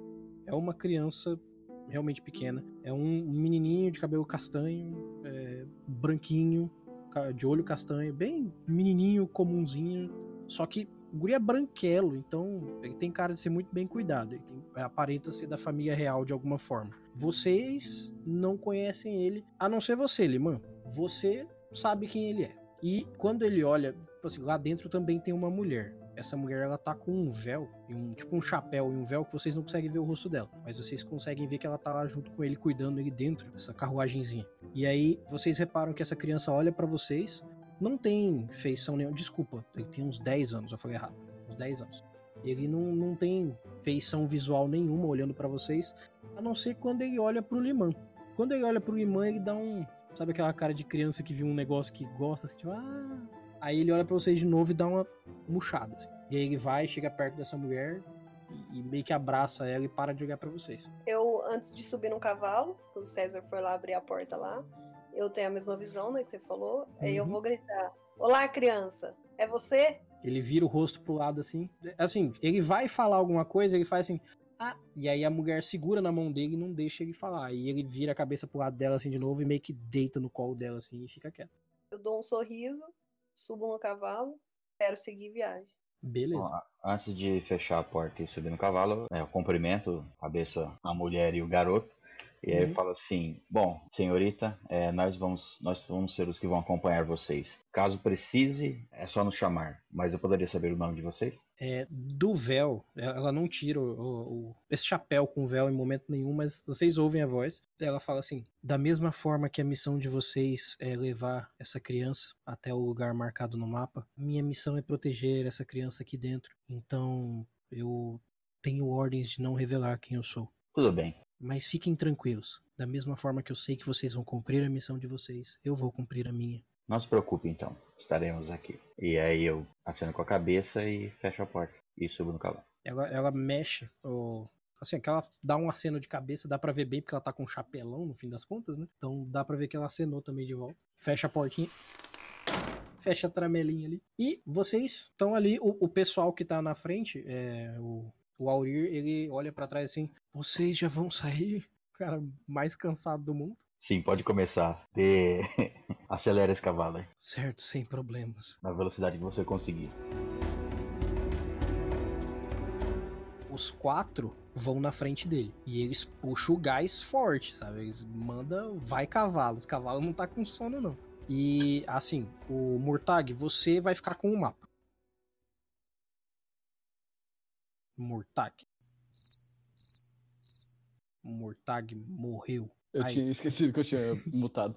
É, tá. Sim, eu vou tentar me manter na frente da carroça com o meu cavalo uhum. pra tanto guiar usando o mapa e também, se tiver algum problema, eu consigo reagir rápido com o meu arco flecha. Certo. Assim, aparentemente o caminho que vocês e esse pessoal do, do, do sul aí, que, que é o pessoal do mar, eles vão fazer é por um tempo é o mesmo caminho. Então eles estão seguindo o mapa deles, vocês vão seguir o de vocês. Só que o mapa de vocês basicamente é saindo pela saída sul da cidade, vocês vão seguir por uma estrada, que ela é basicamente uma estrada reta. Ela passa por dentro de uma floresta e depois dessa floresta vocês vão entrar ao que seria a sudeste e irem em direção a a uma região montanhosa. O que que acontece? Essa região montanhosa, ela no mapa não descreve nada, a não ser que tenha uma estrada dentro dessa floresta. Então vocês vão andar numa estrada normal que acompanha a floresta. Depois vocês vão entrar numa estrada dentro da floresta e chegar numa região montanhosa. Nessa região montanhosa tá marcado no mapa que vai estar tá escrito como lugar de encontro, se fosse o X do mapa. Então a viagem de vocês, apesar de ser um caminho longo, ela não é difícil de, de- de se entender. Só que não é um. Assim, pra você, que é um caçador e andarilho ali, que conhece bem o lugar, você sabe que é uma região montanhosa que leva pra lugar nenhum, sabe? É um lugar aleatório e que, tipo, ali até pra caça é um lugar meio nada a ver, porque não é um lugar que tem animais grandes ou que leva a alguma cidade. Não aparenta ser um lugar, assim, significativo. Hum, entendi. Então eu vou informar isso pro grupo, falar com eles. Tem uma boa e uma má notícia. A boa é que o caminho é bem fácil, a, tri- a má notícia é que não tem animais pra eu caçar. Só queria tirar animais aleatórios mesmo. Ah. Olha, um gavião. Não tem gavião. Caraca, cara cretino. Eu tenho um livrinho de animais. Putz, ainda bem que não tem druida no grupo, né? Olha só. Mas tudo bem. Bom, então vocês vão seguir viagem. Quem, quem que vai na frente, quem que vai atrás? Vocês estão fazendo uma escolta, então vocês têm que ter Eu uma. vou na lateral do, da carruagem. Eu vou na frente. Certo. Eu tô sentado do lado do Eudácio. Eu vou na outra lateral. Beleza, então. Vocês saem cowboys de Mumesa Wild Bulls na, na estrada, fazendo toda aquela escolta bonita, com cara de escolta mesmo. E, Kilik, você repara uma coisa: quando você, Murtag, puxa o caminho, eu presumo Uhum. que vocês queiram andar meio próximos daqueles cinco que saíram primeiro. Uhum. Eles saíram bem rápido, porque, né? O César, ou, aliás, o James falou, vai é na velocidade que vocês conseguirem. E aí eles saíram no gás. Quando. É, presumo eu que quanto menos tempo, melhor. Sim, sim. Só que aí que tá. Murtag, você vai tentar acompanhar eles pra não ficar muito atrás, correto? Uhum. Então você mandou o seu gás também. Kilik, você do lado desse senhorzinho, você, por ser um artista marcial, consegue reparar que esse velhinho tá de sacanagem. Porque ele, ele tava ali em slow motion do seu lado. Quando o Murtag passa rápido, ele faz um movimento sutilzinho com a mão e vocês que estão em volta também ouvem. Cara, é uma chicota nesse cavalinho. Que ele vai sair muito no gás, igual o cavalo de todo mundo. Esse tiozinho, ele só mexeu a mão assim, tá! Ele com aquela carinha de cretino, de velho podre. Mas ele não é velho podre, não, tá ligado? Ele só tá com a cara ali. Tá? É, é, é, sabe? Mas não é. Agora, você que tá do lado dele, você já reparou. Ele não é um velhinho qualquer, porque ele tá fingindo forte isso aí, não é possível. Ninguém mexe a mão tão rápido assim, sabe? Com 80 anos de idade. Beleza.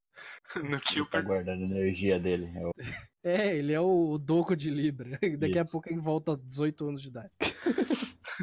E o cara. Antigos espíritos do mal. É tipo isso. essa forma decadente em mundo.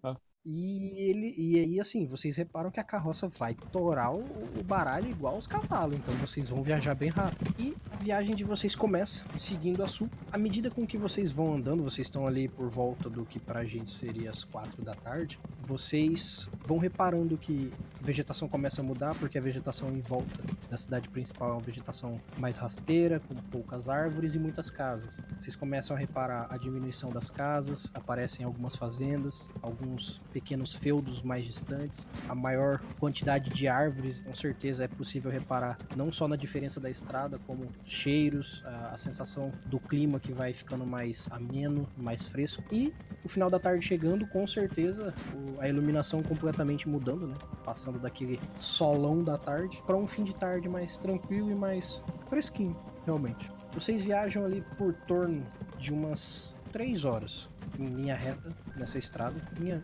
reta, digamos assim, né? Porque a estrada só segue um único caminho, até uma primeira bifurcação. E vocês reparam que essa, nessa primeira bifurcação, o, o grupo que tá indo mais à frente eles vão à direita. E o caminho que tá no mapa para você, Murtag, também é esse caminho à direita. Hum. Vocês continuam seguindo o caminho até que o final da tarde começa a dar lugar para noite. Então, ali por volta das 7 da tarde, noite, começa realmente a anoitecer para vocês. E o, o senhorzinho, ele começa a dar uma desacelerada no cavalo da carruagenzinha, da mesma forma que o pessoal que tá andando lá na frente começa a viajar um pouco mais devagar.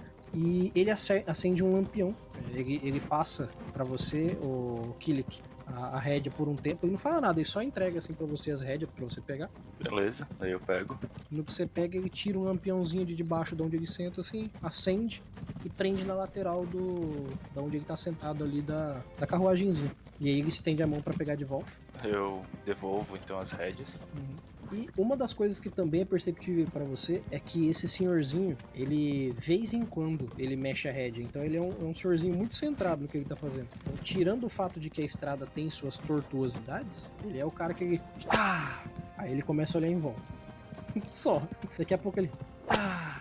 E vai, tipo, ele não é tipo, griladão, puxa, vai, não sei o que. Ele é muito de boa, tá muito sossegado na vida de velho dele. Beleza. E agora, já no, no, final total da tarde e realmente escurecendo, vocês já começam a viajar um pouco mais devagar. E você, principalmente, Murtag, repara que a noite traz os sons da noite, começa a ouvir animais diferentes emitindo sons. Você sabe que de vez em quando passa um morcego por vocês. Às vezes, de vez em quando, longe, lá consegue ouvir o barulho de uma coruja, alguma coisa. E aí vocês têm por completo a noite chegando. O pessoal que tá viajando na frente, eles dão uma atrasada boa, emparelham com vocês. E assim, não preciso nem dizer que eles já não são mais nem zumbi, né? Eles, são, eles derreteram. Eles já derreteram já, de sono. Se existe o sono, é eles. Um deles, é, o Aurir, ele olha para vocês assim, vai chegando próximo com o cavalo. E ele diz: Vocês pretendem descansar durante a noite ou pretendem viajar? Isso falando para quem tá mais perto, no caso, o James. Bom, temos que ver com o resto do grupo. Eu tenho energia para viajar o resto da noite. Mas se todos. Acho que precisamos pelo menos parar para nos alimentar, pelo menos. Ah, sim, sem problema. É porque nós comumente não, não paramos quando estamos viajando à noite. Então, é, se for para pararmos pelo que está no nosso caminho, vamos parar em frente à segunda bifurcação, que é na entrada da floresta. Não sei se é o mesmo caminho de vocês, mas nós passaremos por uma estrada dentro da floresta. Então, eu também prefiro não parar. Mas aí vai depender dos outros. Bom, eu posso me alimentar em cima do cavalo. É, no, nós estamos acostumados também a dormir uh, em cima do cavalo. No, normalmente, quando viajamos bem mais lentamente, um dorme enquanto está no cavalo e os outros quatro continuam viajando e um segura a rédea do outro e assim vamos revezando. Sim, e eles têm essa mecânica. eles são muito loucos, eles são muito loucos no trabalho deles. Mas se vocês quiserem parar, podemos parar então naquela segunda bifurcação. Não sei se é o caminho de vocês. Aí, o, o Murtag, você tá ouvindo isso também porque você tá na frente, mas tá próximo deles ali. Uhum. Como você tá de guia, né? Eu falo pra eles, olha, te- temos que ver com o resto do grupo como eles estão, o que eles estão dispostos a fazer. Mas por mim, eu também consigo me alimentar devidamente perto do cavalo e eu tive uma boa noite de sono, então eu provavelmente não sentirei sono, mesmo se eu continuar viajando. Bom, sem problemas. É, no- meu grupo já está afeiçoado a continuar no cavalo mesmo, viajando, mas decidam então o que vocês pretendem fazer. Se for o mesmo caminho que vocês, nós podemos fazer uma pausa na segunda bifurcação. Que no mapa de vocês é a estrada lá que entra pra floresta. Eu, É, eu falo pra conver- Desculpa. Ah, eu, eu É, ia chamar eu- os outros dois pra. né, eu, eu ia falar que eu ouvi a conversa deles, eu falei, eu concordei com com James e eu vou falar, eu também prefiro continuar viagem, seguir, seguir o caminho e não me alimentar, é, parar para, para me alimentar, comer co- é, em cima do cavalo, pois a gente vai perder muito tempo. Concordo Eu com ele. viro e pergunto pro Billy. Billy, o que, que você acha? Cara, o Billy, ele, ele tava indo- seguindo vocês atrás, ele tava fazendo a escolta né, na retaguarda. Ele vem, acompanha vocês pra fazer uma linha pra conversar com vocês ali. Ele fala assim: Bom, o, o que vocês decidirem pra mim é melhor. O que me importa é o que está dentro dessa carruagem. Se vocês quiserem parar, paramos. Se vocês decidirem continuar, continuaremos. Não vejo problema. Descansei bem o suficiente pra viajar um dia. Vamos continuar então. A mulher e a criança são bem acomodados ali, eles vão poder comer melhor do que estão. Não, precisamos exatamente parar. O Kilik, o, o senhorzinho que tá do seu lado, o, Eudácio, ele, ele olha pra você assim. Eles têm é, providências lá dentro. Ótimo, então vamos continuar. Eu olho pro, pro Eudácio então. E você? Você tá bem pra continuar? Dou uma risadinha. Ah, sim, sim. Não sinto fome faz tempo. Então vamos É. continuar. Repara-se que você não se alimenta faz um bom tempo. É, eu, eu não preciso. A viagem de vocês segue por mais. Três, três. Por mais em torno de umas duas horas e meia. É, umas duas horas e meia, quase três horas. E você já tem consciência, é, Murtag, que esse é o tempo necessário para passar essa primeira etapa, que é chegando próximo já da, dessa segunda bifurcação, que é onde vocês vão entrar na floresta. E ali, com certeza, a viagem vai ficar muito mais lenta, porque a estrada é dentro da floresta, então é uma outra pegada. E por pouco mais tempo que vocês estão viajando ali, vocês reparam que realmente existe uma bifurcação onde a floresta segue para a direita, e, e é como se realmente a estrada fosse só para um lado. E aí tem uma entrada no meio da floresta, como se fosse uma clareira, que dá para ver ali, porque tem uma iluminação de alguma coisa lá dentro, não dá para entender muito bem como é que é. Só que vocês conseguem ver que tem como se fosse uma entrada de uma clareira. E ali, os, os cinco que estão indo na frente, eles já vão entrando direto. Eles vão só seguir diretão atrás dele, de boa, atrás dos cinco lá. É de acordo com a nossa rota? Sim, sim, é a mesma rota de vocês, por enquanto, pelo menos. Ah, então vamos, né? É, vamos. No que vocês vão entrando ali, vocês percebem que, assim, basicamente, é, dentro da, da floresta, por algum motivo, a estrada foi construída sem derrubar as árvores em volta e sem derrubar a copa das árvores. Então, é como se fosse um túnel por dentro da floresta. Tem uma estrada tão estrada quanto a que vocês estavam, só que ela, ela respeita a floresta ali por algum motivo. A floresta é bem mais alta do que a floresta próximo da, da cidade, então as árvores ali têm uma, uma formulação diferente. Então vocês conseguem perceber que, por exemplo, ali dá pra passar. ah, Ali deve ter, tipo, de estrada, deve ter uns 3 metros de altura onde tranquilamente poderia passar qualquer coisa que não pegaria numa árvore. As árvores são bem altas. E essa estrada ali dentro, ela é bem construída, tanto quanto a que vocês estavam vindo. E ela segue direto. A diferença é que a iluminação dentro dela é quase nula. E só a iluminação que vocês tiverem é a que vai iluminar ali, porque nessa entrada onde vocês estavam tinha um poste de madeira, um- um- realmente um tronco de madeira, com um, um castiçal aceso com fogo ali, que é exatamente para marcar que essa estrada entra por ali, mas dali adentro é tudo escuro. E os que estavam indo de cavalo à frente, eles param, cada um manda uma tocha para mão e começa a viajar de tocha. Eles não têm, eles não têm lampião, eles começam a viajar de tocha. Então eles estão, não estão em slow motion, mas eles estão viajando devagar agora. Cada um deles tem uma tocha? Sim, eles todos eles acendem tocha. Ok. E eles, e eles não estão andando em linha paralela, eles estão andando um na frente do outro, para iluminar o máximo possível. Por enquanto, a única luz que vocês têm tá do lado do, do tiozinho aí, que é o lampiãozinho dele. Eu vou acender minha tocha. Todos vocês têm lampião e tocha, aí fica a escolha de vocês. Eu prefiro o lampião. De qualquer jeito, vai ter que segurar numa mão, não tem jeito. Aí segura a rédea numa mão e o lampião na outra. Do meu lado da carroça que eu tô sentado, tem um lugar pra botar um lampião também? Não, então, o dele tem um lugarzinho pra colocar, o seu você teria que levar na mão. Tá, como tá bem devagar, eu posso botar o lampião em cima da carroça? É, não vai ser tão estável assim, tem que levar na mão mesmo. Qual. Eu acho que eu vou usar a tocha porque, como eu tô na frente, fica mais fácil pra eles guiarem do que um lampião, eu acho. É, fica a seu critério. Aí vai ser isso mesmo. Eu vou. Tá, só precisa saber quem não vai acender fogo, se alguém não vai acender fogo. Eu não vou acender. Eu também não. O caminho tá bem iluminado pelos que estão na frente. Tá, o Kilik não vai acender e o, a Limana vai acender. Eu também não, então. E o, e o James também não vai acender. Não. Atrás de vocês, o Billy acende um, um dos lampiões e, e ele vai. Mão na rédea, mão no lampião. Beleza. Vocês continuam viajando ali, a viagem de vocês cai para um quarto da velocidade, porque realmente viajar controlando luz é muito, muito diferente de viajar durante o dia. E a estrada, mesmo sendo boa, por falta de iluminação, não dá para viajar correndo. Então, vocês viajam ali por torno de umas duas horas e meia a três horas, numa estrada que ela faz muitas curvas. Assim, se vocês não tivessem um mapa, ali não tem nenhuma bifurcação, mas para se perder ali, apesar de ser uma rua única, se vocês andassem um pouquinho no meio das árvores ali, por ser bem denso esse- essa floresta, seria fácil de se perder até. Mas a estrada é larga o suficiente para vocês conseguirem se guiar bem por ela. Mortag, você sabe, pelo que tá escrito no mapa, que é só seguir a estrada. Só isso. Porque a o seu, no seu mapa tá escrito vai, vai chegar nas montanhas e é lá. É isso. Então, tipo assim, vocês vão viajar ali mais umas 6 horas. 6 a. 6 não é?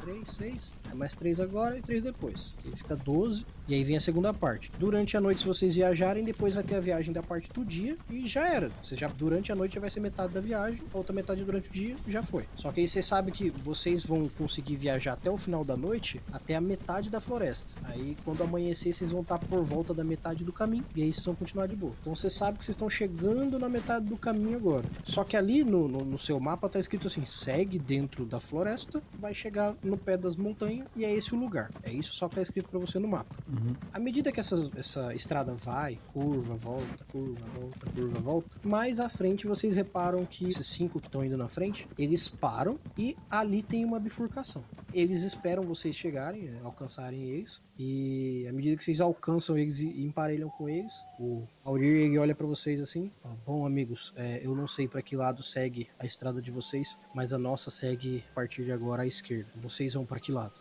Pelo mapa, o mapa tá indicando qual estrada. Não tá, só tá indicando vai. Pelo mapa tá falando segue dentro da floresta. Não tá dizendo em momento nenhum que dentro da floresta teria uma bifurcação.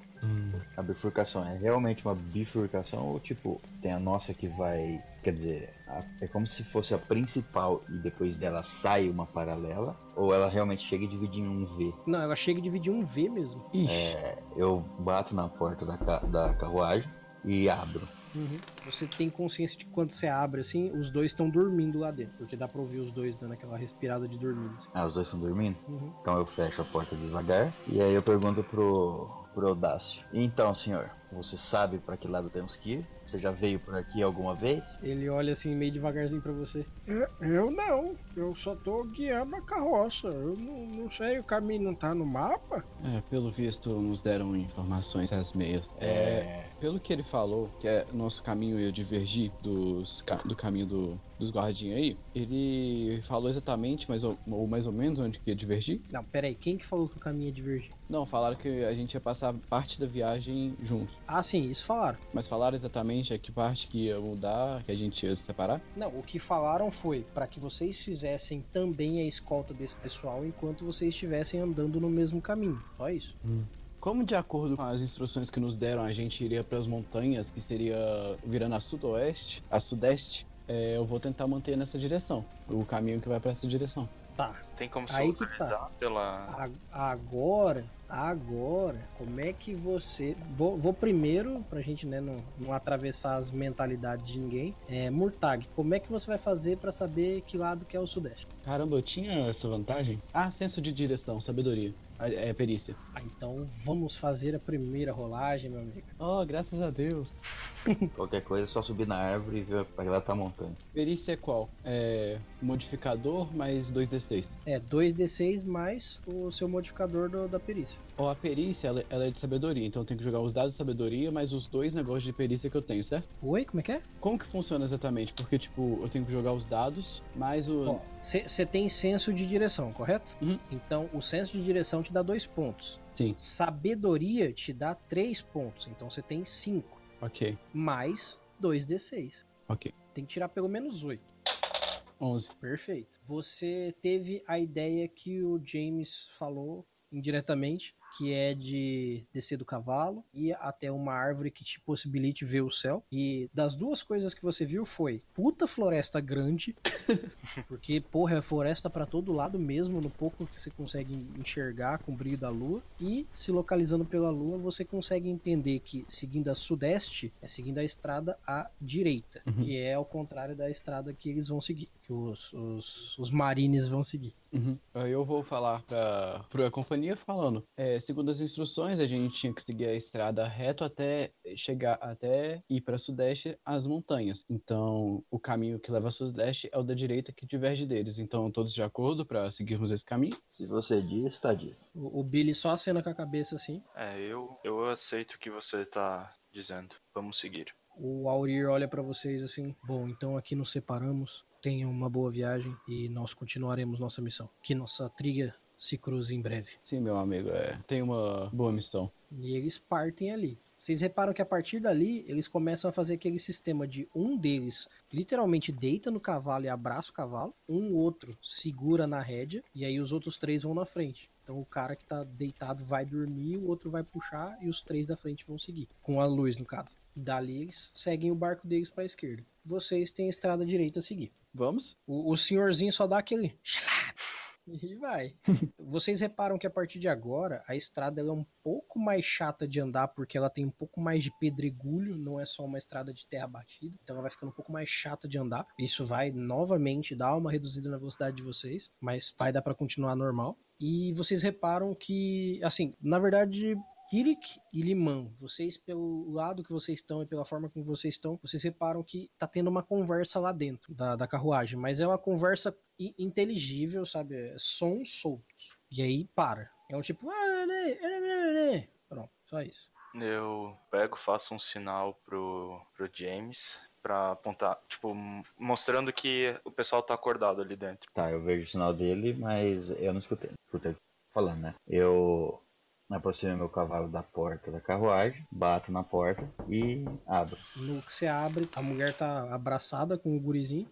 Aí o gurizinho olha pra tua cara assim. Aí ele, ele dá uma acenada, assim, só mexe a cabeça positivamente e a mulher tá abraçada com ele. Só isso. Aí você repara que os dois estão acordados, só isso. Uhum, é, ali eu... dentro, ali dentro tem um lampiãozinho aceso no chão da, da, da carruagem, então não dá para ver por fora. E eles estão ali dentro, então aparentemente estão bem.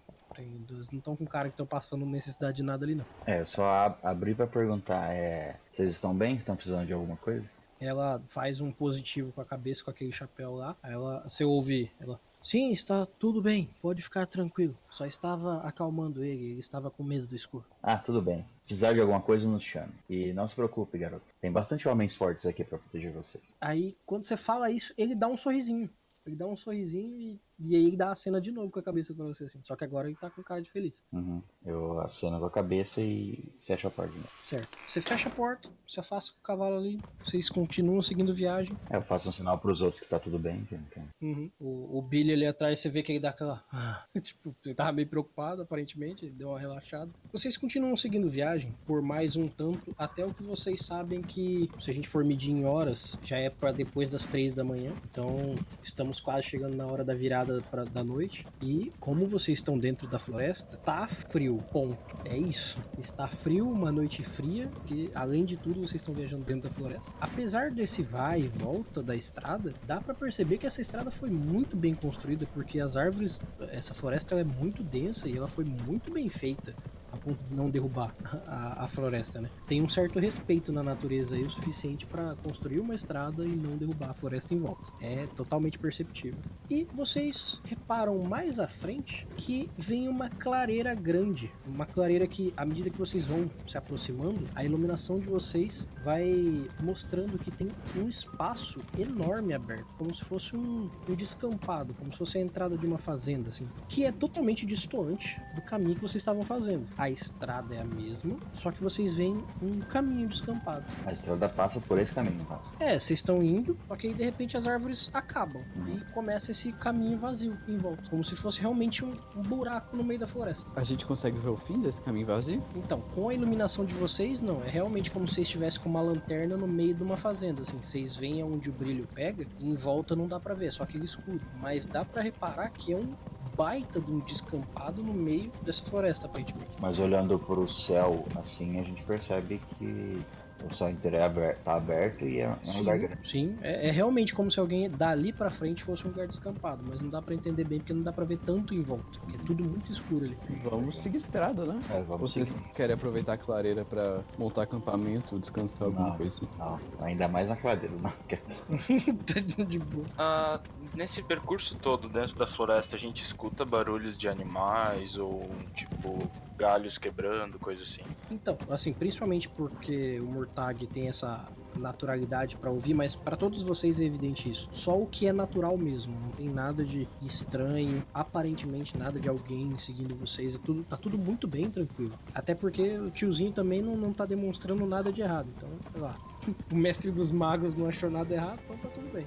Eu olho pro Eudácio, daí eu falo, acho que vamos seguir o caminho. O, o Eudácio olha assim pra você. Olha, essa estrada é bem diferenciada, não é? É, realmente nunca vi nada parecido. Ah, Aqui deve ser uma fazenda, alguma coisa assim. É, olha ali, ó. Aí ele aponta, com o fato dele ter apontado, fica mais evidente com ele mostrando. Em volta dessa estrada de vocês, assim como vocês me perguntaram, eu acabei me escrevendo. Fica uma coisa tipo, vocês não, não perguntaram. Não tem, não só não tem floresta, como não tem grama, não tem verde. É tipo como se fosse um, um desbastado da floresta derrubado. Daí nisso eu, eu, cerro os olhos assim pra tentar enxergar, já que tá escuro. Daí eu vejo assim, daí eu. Meu, que estranho, realmente. Nunca vi disso. Vamos fazer o seguinte, Christian. Aliás, Kilik, né?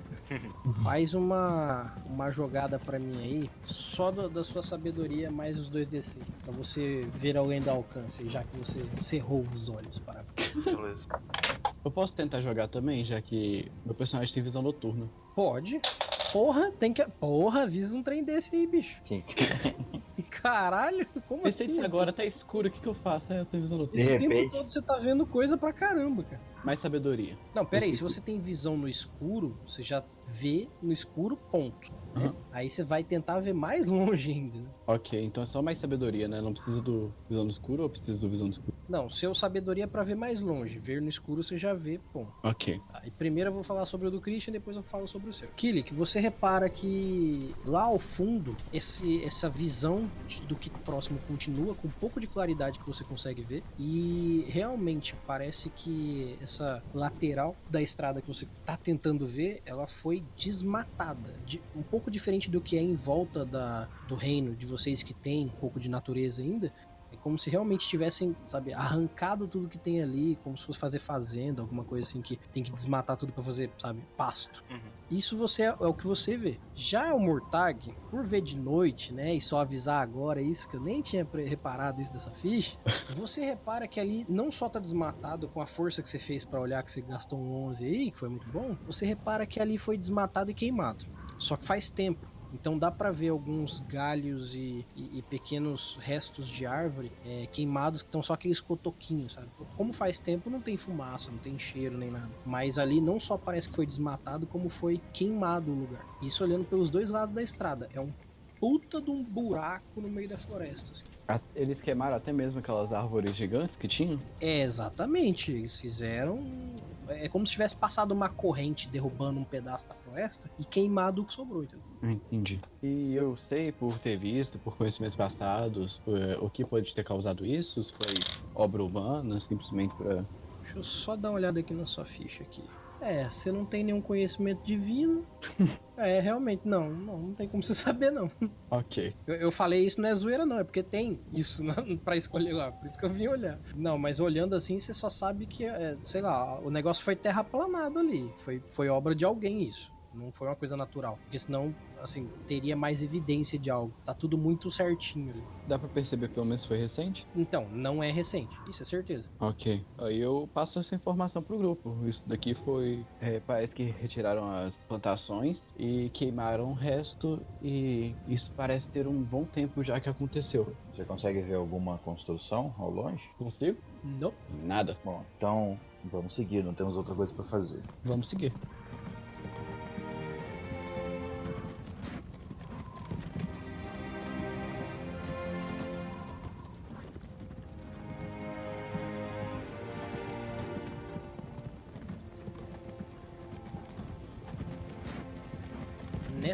Parte vocês reparam que a estrada é muito mais acidentada do que estava anteriormente. Então a viagem de vocês novamente reduz muito a velocidade. Porque a estrada parece que realmente foi estragada por algum motivo. É, antes de seguir, eu quero, enquanto tá todo mundo distraído com o que tá acontecendo, eu quero passar um pouco de veneno na minha faca.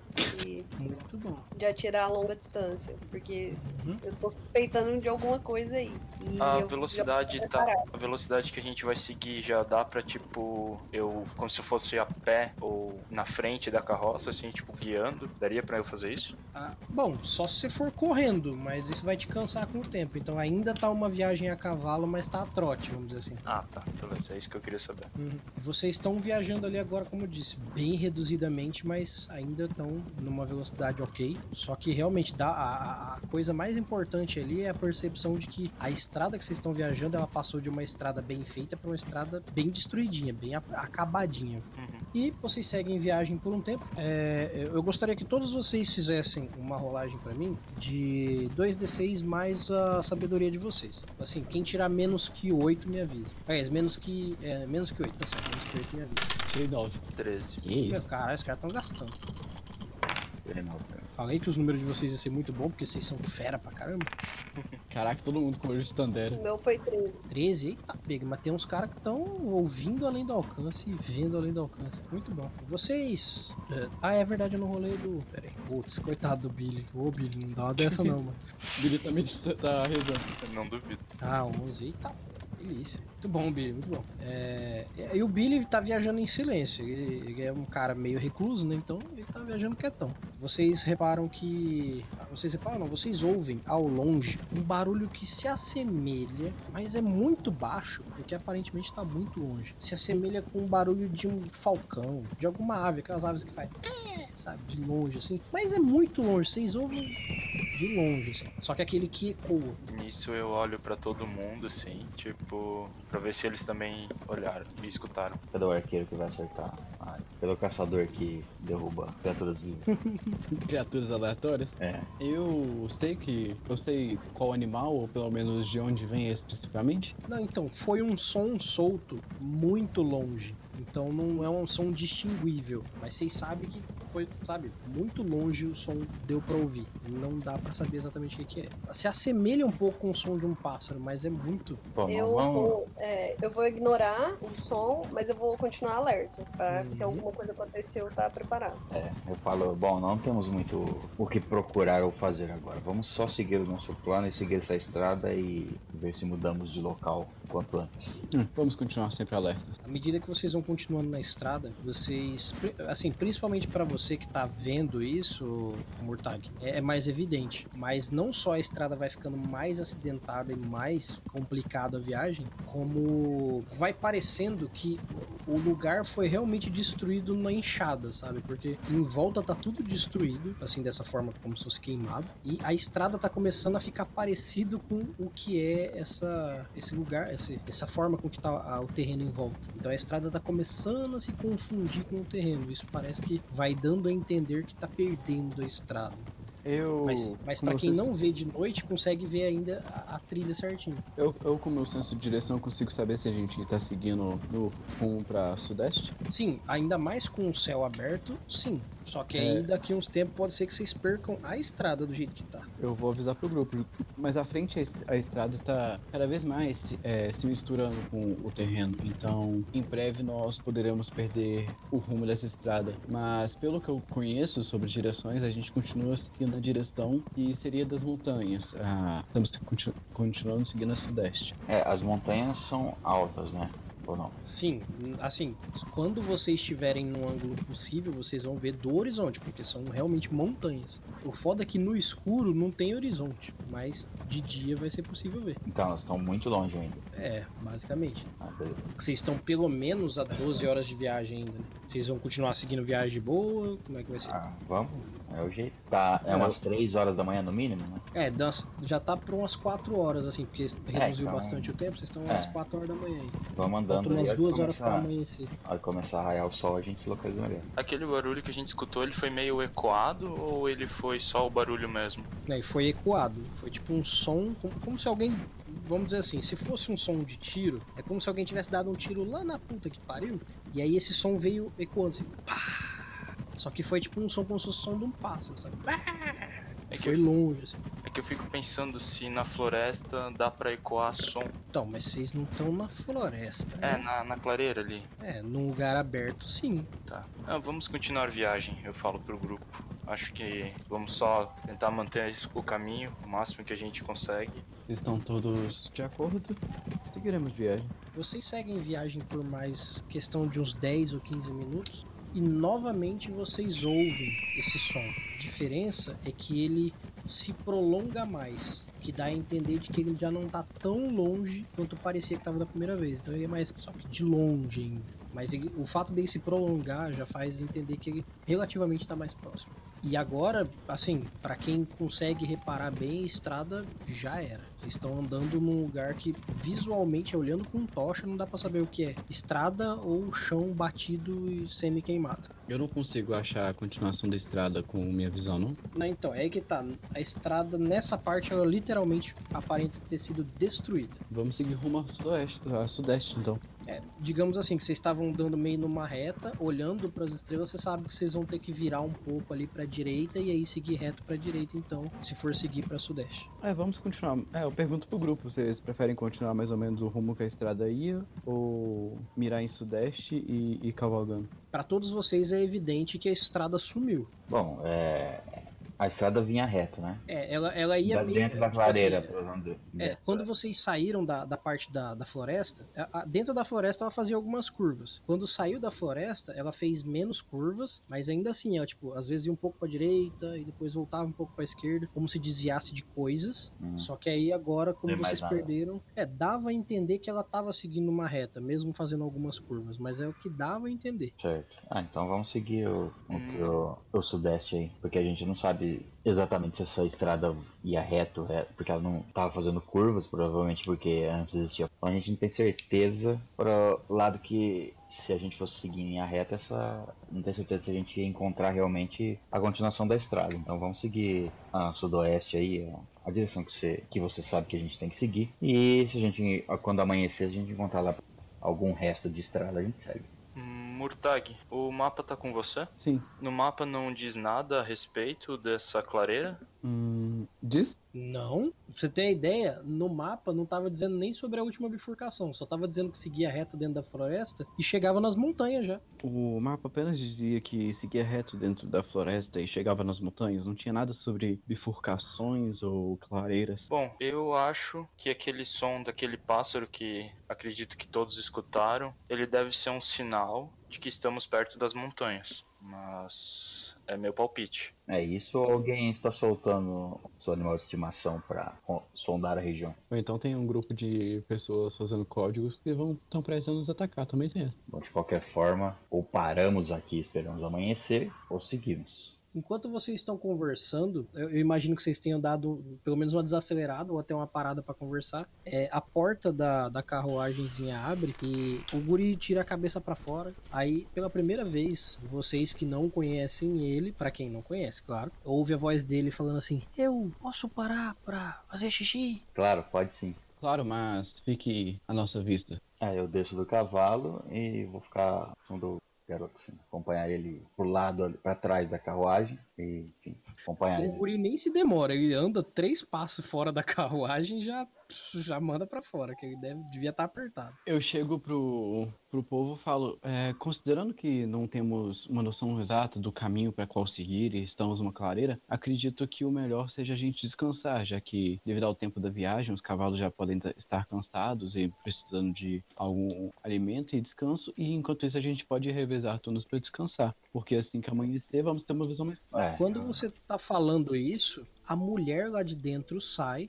Pra quem não tinha visto ela agora, vê ela. E ela tá com aquele chapéu grande, com uns véu tampando, então não dá pra ver o rosto dela. Mas a voz dela é totalmente audível. E ela fala assim: Como assim vocês não sabem onde estamos? Fique calma, estamos no caminho certo. Apenas o caminho é que saiu da nossa frente. Mas eu concordo em fazermos uma parada. Logo vai amanhecer e estamos em um local aberto. Poderemos ver qualquer coisa que se aproximar, se for o caso. E quando amanhecer, a gente restabelece a rota. Não, nós não podemos parar. Essa criança não pode ficar aqui. Eu não posso ficar aqui. Se não chegarmos no horário que temos que chegar, muita coisa pode acontecer. Um reino está valendo aqui. Acalme-se, senhorita. Nós vamos apenas esperar até os primeiros raios de sol. Não vai demorar nem uma hora, duas horas no máximo. Ela termina de tirar o corpo dela da, da carruagem. Ela tá com um vestido, não, não é um vestido branco, branco, mas é um, é um vestido claro. Cobre todo o corpo dela, só aparece as mãos dela, que vocês reparam que são mãos bem frágeis, fininhas, branquinhas. E ela desce da carruagem e dá uma olhada fora. E vocês reparam que assim, tá de noitão. Ela tá com esse chapéu, olhando assim, e ela tá olhando, né? Ela olha, olha, ela dá um pouco de uma volta na carruagem, não a volta inteira, mas ela passa pro outro lado da carruagem, volta. Ela olha assim, ela meio que encara vocês. Como que nós podemos ficar nesse lugar? Não dá nem pra ver o que tem em volta. Nós temos que seguir pra algum lugar, que é perigoso. É, de acordo com a hora do dia, nenhum lugar que a gente for dá pra ver o que tem em volta. Então, considerando que eu consigo ter uma visão melhor na penumbra do que a maioria das pessoas aqui, pode ser eu posso ficar de vigia e pelo menos os cavalos descansam. Sim, e como eu já havia dito, estamos temos essa vantagem de ver de longe o que se aproxima da gente, por não ter na- nada que possa barrar a nossa visão. Então, esse é o melhor lugar pra gente parar durante a noite. Eu não sou a favor de parar aqui, mas se vocês acham necessários, como vocês são os nossos guarda-costas, que seja. Eu só preciso cuidar da criança. Não se preocupe, nada vai acontecer. Nisso, o, o gurizinho, ele olha pra você assim, o James, e ele fala assim: Você tem certeza que nada vai acontecer? Eu não posso garantir, garantir que nada vai acontecer. Garanto pra você que se alguma coisa acontecer, todos nós vamos proteger vocês. A vocês, nada vai acontecer. O, o gurizinho, não, ele, ele vai indo em direção ao outro lado da carruagem, que é perto de onde a mulher tá. Ele chega mais ou menos perto de onde tá o, o Limão. E ele olha assim pro Limão: Limão, já estamos bem longe do meu pai. Já podemos conversar. O que você quer falar comigo, criança? Bom, eu não sei o que aconteceu aqui, mas aqui parece perigoso. Então vocês conhecem? A diferença de 30 segundos atrás pra agora é que tinha um guri inocente que não abria a boca e agora tem um mini adulto conversando. É tipo, mudou, é outro guri. Eu viro pra ele e pergunto: Criança, o que você acha? Devemos seguir ou você quer parar também? Eu não sei, aqui parece perigoso. Eu. Você sabe, eu posso deixar aqui mais claro, mas assim vão ver a gente também. Eu não sei se a gente devia ficar aqui. Acho que a gente devia encontrar um lugar que a gente possa se esconder pra dormir. Aqui é muito aberto. E aquele barulho lá, vocês ouviram? Cara, o guri aí tá falando como se fosse um adulto igual vocês. Mudou alfa ômega o guri. Vocês dois se conhecem? Tá perguntando pro Limão ou pra ele? Sim, pra, pro Leon. Pra mim? É, sim. Uhum. É, então acho que está na hora de você nos contar o que você sabe. E apenas que ele é da família do rei, que devemos proteger e confiar extremamente no que o rei pediu. O, o gurizinho olha pro Limão assim. Ah, é só isso que eu sou pra você? É. Eita, DR. Exatamente. DR medieval, hein? DR Eu tô medieval. alimentando meu cavalo enquanto tá essa prosa.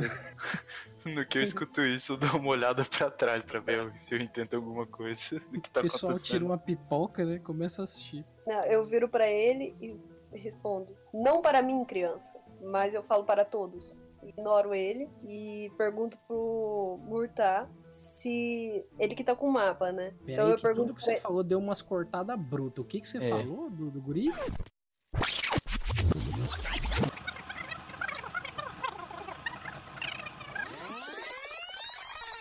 Falei pra ele, não para mim, criança, mas eu falo para todos. E aí eu pergunto pro Murtar se no mapa tem algum lugar que a gente possa se abrigar aqui por perto, que seja É, mais seguro. basicamente, Murtag, ela quer saber se o mapa consegue te dizer alguma coisa sobre Isso. esse lugar. Se tem alguma cabana, alguma coisa, se tem alguma pista aí. Ou esse mapa não tem nada mesmo, literalmente. Hum.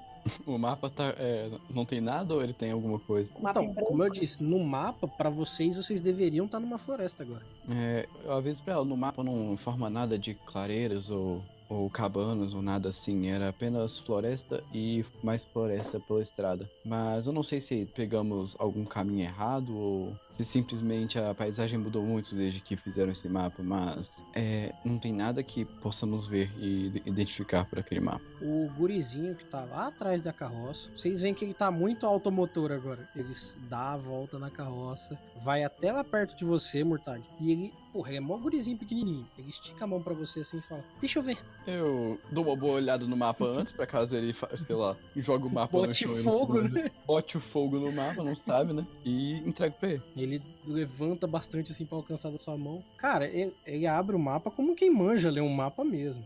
Ele passa a mão em cima do mapa, como quem quer sentir alguma coisa, e aí ele esfrega a mão assim. O mapa parece ser novo, então devia estar escrito se tem alguma diferença aqui. Mas no mapa não fala de ter uma divisão no meio da floresta. Então devem ter mudado o caminho. Eu só não sei se meu pai sabe disso. Aí eu viro pra ele e pergunto: Você vê algum lugar para nós nos abrigarmos? Não, no mapa não diz nada. É aí que tá. Não é o mapa que tá faltando algo. É o que aconteceu com o lugar que não tá no mapa. Aconteceu alguma coisa aqui. Não era pra tá tudo assim queimado aqui em volta. Então eu vou virar pro resto do grupo e vou sugerir que a gente continue o caminho, que a gente não pare. Enquanto você fala pro grupo isso, novamente vocês ouvem aquele barulho.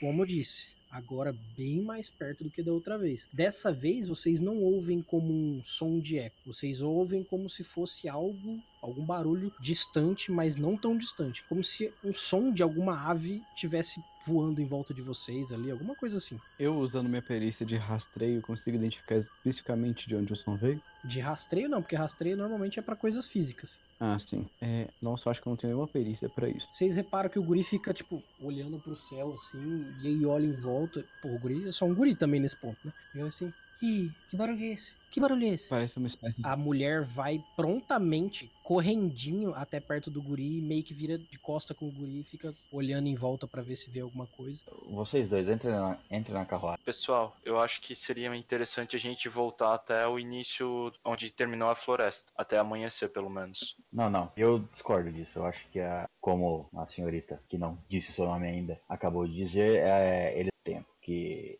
o reino depende disso ou qualquer coisa assim. Eu também não acho que deveríamos voltar, vamos perder tempo. Já disse que estamos a poucas horas de amanhecer. Eu voto ainda por continuarmos aqui, ou no máximo seguirmos em linha reta até amanhecer. Eu acredito que, como esse barulho está chegando perto e pelo menos eu já consegui alimentar eh, meu, meu cavalo, acho melhor a gente seguir reto. Eu também acho melhor a gente seguir o caminho. Então vamos seguir. O gurizinho levanta o mapa pra você, Murtag. E fala: Então vamos, eu não quero ficar aqui. Esse som já tá muito perto. Eu, eu não, não, não quero que nada aconteça nem comigo nem com ela. Aí ele pega na mão dela e aí ela meio que vai puxando ele já pra dentro da carroça. Eu peguei o mapa, tá? Uhum. então vocês vão seguir pra onde agora? Vai lá, Murtag. Vamos para o sudeste? Perguntou o grupo. Vamos. Vamos tocar para o sudeste, então.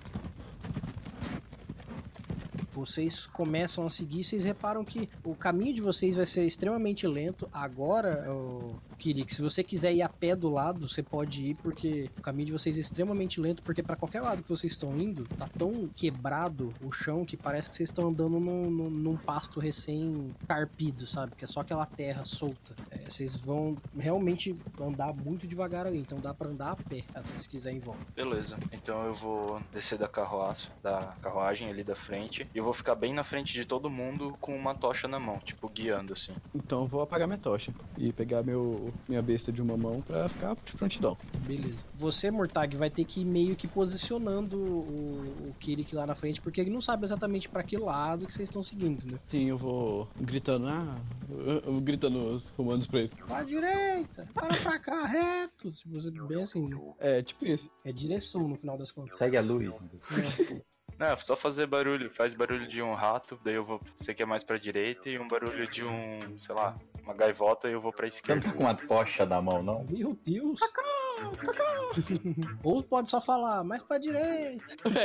Também serve, também serve. Os dois entram na carroça, na, na carruagem, fecham. O senhorzinho começa a bater o cavalo e, assim, agora ele já tá totalmente mais tenso ali e, e vai guiando o cavalo e segurando, porque agora o cavalo tá andando no meio de um arado ali praticamente. Então é totalmente diferente o nível de viagem que vocês estão agora. E o Billy, ele começa. Ele tá bem grilado, pra falar bem a verdade. Ele tá viajando praticamente colado com a carroça na parte de trás. E ele tá bem grilado com essa situação, assim. Tá bem. Não vou dizer amedrontado, mas ele tá bem assustado com essa situação. E ele, sabe, ele tá praticamente viajando olhando pra trás, por causa do barulho. Mas vocês seguem em frente. E questão de uma meia hora viajando nesse descampado, você, Mortag, repara que mais à frente você começa a ver árvores. Então, aparentemente, você tá começando a ver a floresta de novo. Eu consigo ver um caminho por entre as árvores, como se fosse uma continuação daquele caminho que a gente tava. Um caminho não, a floresta sim. Eu aviso pro grupo. Árvores à vista, árvores à vista. E aí você, o Kirik, que tá lá pra frente, você dá aquela serrada nos olhos, você consegue ver com o brilho da tocha que realmente pra frente lá começa a aparecer umas árvores pra você no brilho da tocha. Beleza. Daí eu só confirmo assim pro pessoal. Eu vejo árvores. vocês que estão vendo melhor, não dá pra ver a estrada, mas sim que aparentemente volta a ter uma floresta ali. Vocês vão fazer o quê? Vocês vão até a floresta ali? É, eu vou- acho que a gente vai continuar seguindo. É, Uhum. seguindo na direção sudoeste, su- sudoeste não, sudeste, e em direção e tentar achar um lugar que pode ser a continuação do caminho, com umas árvores um pouco mais afastadas, alguma coisa assim. Então, vocês andando mais um pouco ali, coisa de uns 5 minutos, vocês conseguem chegar na entrada dessa floresta. Só que essa floresta ela é densa, da mesma forma que era anteriormente. Então é como se ali tivesse acabado essa clareira, mas agora vocês teriam que achar a entrada da estrada, porque vocês estão na parte da floresta. Como se vocês tivessem descarrilhado da estrada. Agora tem que achar a estrada. Pra que lado que ela vai estar. Falta mais ou menos quanto tempo para amanhecer? Cara, mais questão de uma hora e meia, pelo menos. Ok, mesmo com minha visão noturna e cerrando os olhos, com o poder de cerrar os, ol- cerrar os olhos, eu não consigo identificar nenhum lugar que pode ser uma entrada, alguma coisa assim. Então, olhando da onde você tá, tanto para um lado quanto para o outro, você não vê nada.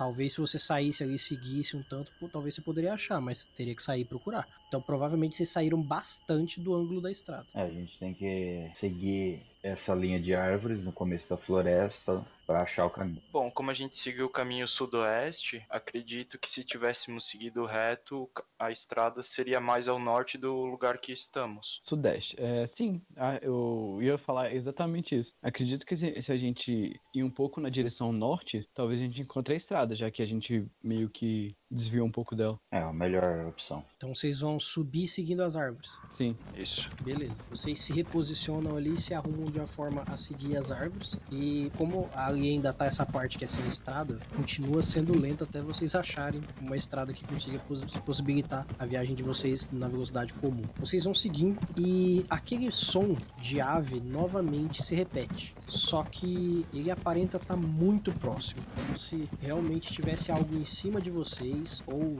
na floresta próximo de vocês, ou no, no escuro próximo de vocês ali. Só que dessa vez é um som mais curto, é um. Só um, um som. Como se olho fosse, pra sei lá, cima. como se fosse uma puta de uma águia, sabe? Eu olho pra cima e tento identificar o, ou ver a origem do som, já que ele tá, pa- parece estar próximo e acima da gente. Então você ouve o som, você olha pra todo lado possível, você não vê nada, mas o som é totalmente audível pra vocês de ser próximo. Vocês vão E só qual- continuar manejando. É o jeito, a gente ainda não sabe o que é isso, se é apenas um- uma ave, se é um sinal de ataque, alguma coisa assim. É, Então eu eu. creio que o melhor v- Vamos continuar seguindo, mas falo pra todo mundo se preparar. E puxo uma das minhas espadas. Porque eu acho que essa águia ou essa ave está dizendo onde a nossa posição. Então, não podemos ficar parados. A melhor chance seria achar essa estrada e se embrenhar no mato, na, na floresta novamente. Mas o fato é que não podemos ficar parados, mas vamos ficar prontos para alguma coisa. Beleza, então o, o James saca de uma das espadas, ou não sei quanto você tem, mas saca uma espada, mão na rédea na outra e segue o caminho. Alguém mais vai se armar? No caso do, do, do Kiri que não precisa, né? Eu já tô com minha besta na mão já, desde o, da última pausa. Justo. O- o- as únicas fontes de luz de vocês, então, agora é o Killik e a carruagem, né? Exato. Beleza. É, eu também tô com a minha arma aqui preparada já com o veneno. Ah, é verdade, você tá com a daga venenosa. É, tô esperando. Cuidado pra não você cortar por acidente. daga maligna. Vai cortar um ponto essa daga. Passar uma manteiga no pão, comer, vai ficar uma delícia. Fazendo o favor, todos vocês, é, rolagem de 2d6 mais sabedoria. 9. 10, 11, 9. Uhum. Falta alguém? Falta alguém. 10, beleza. Eu, eu não vou precisar rolar o do, do Billy agora. Todos vocês têm consciência de que do meio desse mesmo escuridão que vocês vieram, desse descampado que vocês vieram, algo vem correndo muito rápido e muito pesado. Se a gente fosse tentar comparar, é como se fosse um touro, só que muito grande. Porque silêncio, de repente, aqueles passos pesados que levemente dá pra sentir no chão pelo cavalo. Você- que, que tá com os pés no chão, sente com muito mais potência isso, como se algo realmente tivesse parado ali do lado de vocês e de repente entrasse em movimento de corrida. E vocês, sentindo isso, vocês reparam que esse barulho tende a ir pra parte de trás de vocês. E mesmo não vendo nada, vocês reparam uma poeira subindo muito alta próximo da parte de trás da carruagem. E vocês conseguem ver tanto o cavalo quanto o Billy serem jogados para dentro da floresta. Mas jogados poltergeist. Estrala a árvore para lá até. Mas tá vendo de trás, né? Direção a traseira da É como carruagem. se, caso. como se digamos assim, ó, vocês estão andando pra frente de vocês. Algo sai da esquerda e bate pra direita, como se fosse uma bola daquelas de destruir casa, sabe? Ah tá. Só que vocês não veem nada. Ah tá, bateu.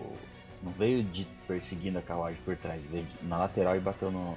Isso, como se viesse, sei lá, um, um carro desgovernado e batesse no, no Billy e arremessou ele pra dentro do mato. Tanto que vocês não veem nem ele, nem o cavalo dele, porque eles foram pra parar longe, assim, pra dentro do mato mesmo. Vocês ouvem um relincho alto do cavalo dele e vocês não chegam nem a ouvir a voz dele, mas ele foi arremessado pra dentro da floresta. E o que bateu neles não dá pra ver. Então vocês não viram nada. Vocês viram como se eles tivessem sido pegos pelo vento e jogados pra dentro. Eu consigo ver alguma marca de pegada, como se tivesse alguma, algum ser invisível, coisa assim. Sim, levantou uma poeira alta, como eu disse, fez um rastro de poeira, como se algo corresse nessa poeira e trombasse neles. Então, pegada em si, não exatamente de primeiro momento, mas vocês conseguem ver o rastro de poeira que passou, como se algo passasse correndo, realmente. Com esse rastro eu consigo identificar mais ou menos onde que tal coisa estaria. Deixa eu tentar te explicar. Imagina uma caminhonete correndo no meio do- da, do- do- da terra vermelha. Hum. Até você ver as marcas dos pneus, normalmente você vai ver primeiro aquela poeira subindo, entendeu? De Uhum. primeiro momento você não chega a ver o que, que tem no chão. Você vê aquele rastro vermelho de poeira subindo e batendo no companheiro de vocês. A poeira continua em movimento depois disso ou ela simplesmente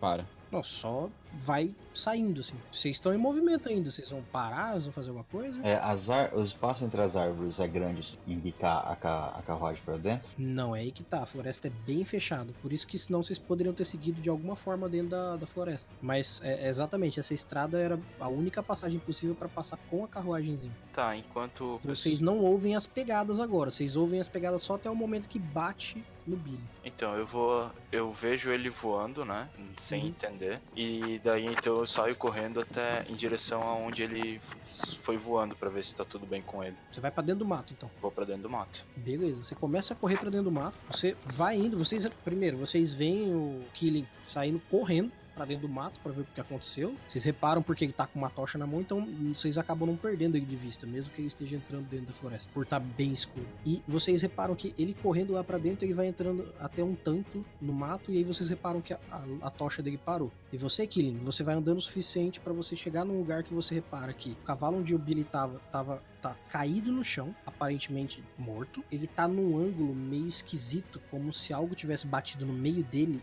quebrado o cavalo no meio. Como se fosse um impacto grande o suficiente pro cavalo tá torto, assim, sabe? Só que não, não é um corte, ele só tá torto, assim, como se algo tivesse batido com muito impacto e o cavalo tivesse morrido quase que instantaneamente. Uhum. E mais pra frente tá o Billy encostado, como se estivesse é, sentado numa árvore, assim, sabe? Quando a pessoa encosta as costas na árvore e senta Uhum. até o chão, e ele tá caído assim pra trás, escorado, aparentemente desmaiado, não sei te dizer. Só que ele tá encostado como se ele tivesse batido com as costas de uma vez na árvore, assim, tá parado lá. Tá, eu sigo até ele, assim, tipo, eu me assusto com esse negócio do cavalo. Uhum. Daí que eu chego do lado dele, encravo a tocha no chão e vejo se ele tem sinais vitais. Tá. Vocês novamente veem a tocha se mexendo do lado de fora e ela para novamente um pouco mais baixo dentro da, da, da floresta. Vocês que estão do lado de fora, vão fazer o quê?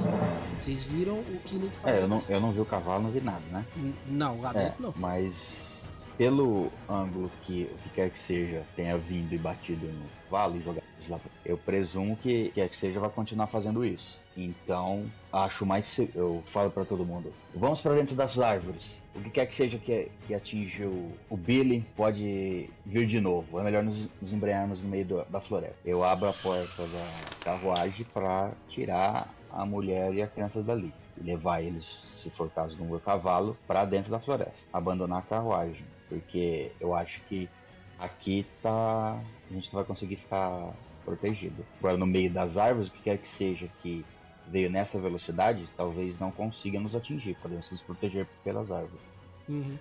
Eu vou Hum. pegar e carregar o, Enal, eu, o Eunácio, já que eu tô na frente, eu vou de- buscar ele com o meu cavalo pra tirar ele da carruagem também e abandonar a carruagem. Então, quando você chega lá do seu Eunácio, Ele tá, ele tá, tipo, ele já levantou, porque ele já sacou o que tá acontecendo. E ele, ele tira debaixo de onde ele fica sentado, que é onde ficava o lampiãozinho ali, um machado desses de cortar árvore. Mas é um machado grandão, assim, de, de, de lenhador mesmo, sabe? Uhum. Ele, ele não tem cara de que carrega esse machado, não, mas ele carrega o machado, né? E aí ele coloca nas costas, assim, com a corda, que tem a cordinha amarrada nela, é, ele coloca nas costas, assim, e desce da, da carruagem. E aí ele fala assim, por aqui, menino, por aqui. E ele vai entrando no mato também. Ele não é tão Caraca. lerdo quanto parecia, não. Ele vai desmatando. Eu vou indo. Não, ele tá indo correndo, não tá desmatando nada, não. Não, ele tá tipo. Indo correndo no meio do. desbravando a- o mato assim de peito aberto. Eu vou o cavalo atrás dele. Esse cara eu sigo. Então, de cavalo você não corre aí dentro, não. Você anda devagarzinho. Porque a floresta é densa. Ele que tá de a pé que ele consegue mais rápido. né? É por isso que eu falei que quando o, o Billy foi arremessado, ele foi abrindo a floresta nas costas. entendeu? Que a Uhum. floresta é bem densa. Eu deixo meu cavalo e eu vou aonde a criança for. Eu sigo com ela.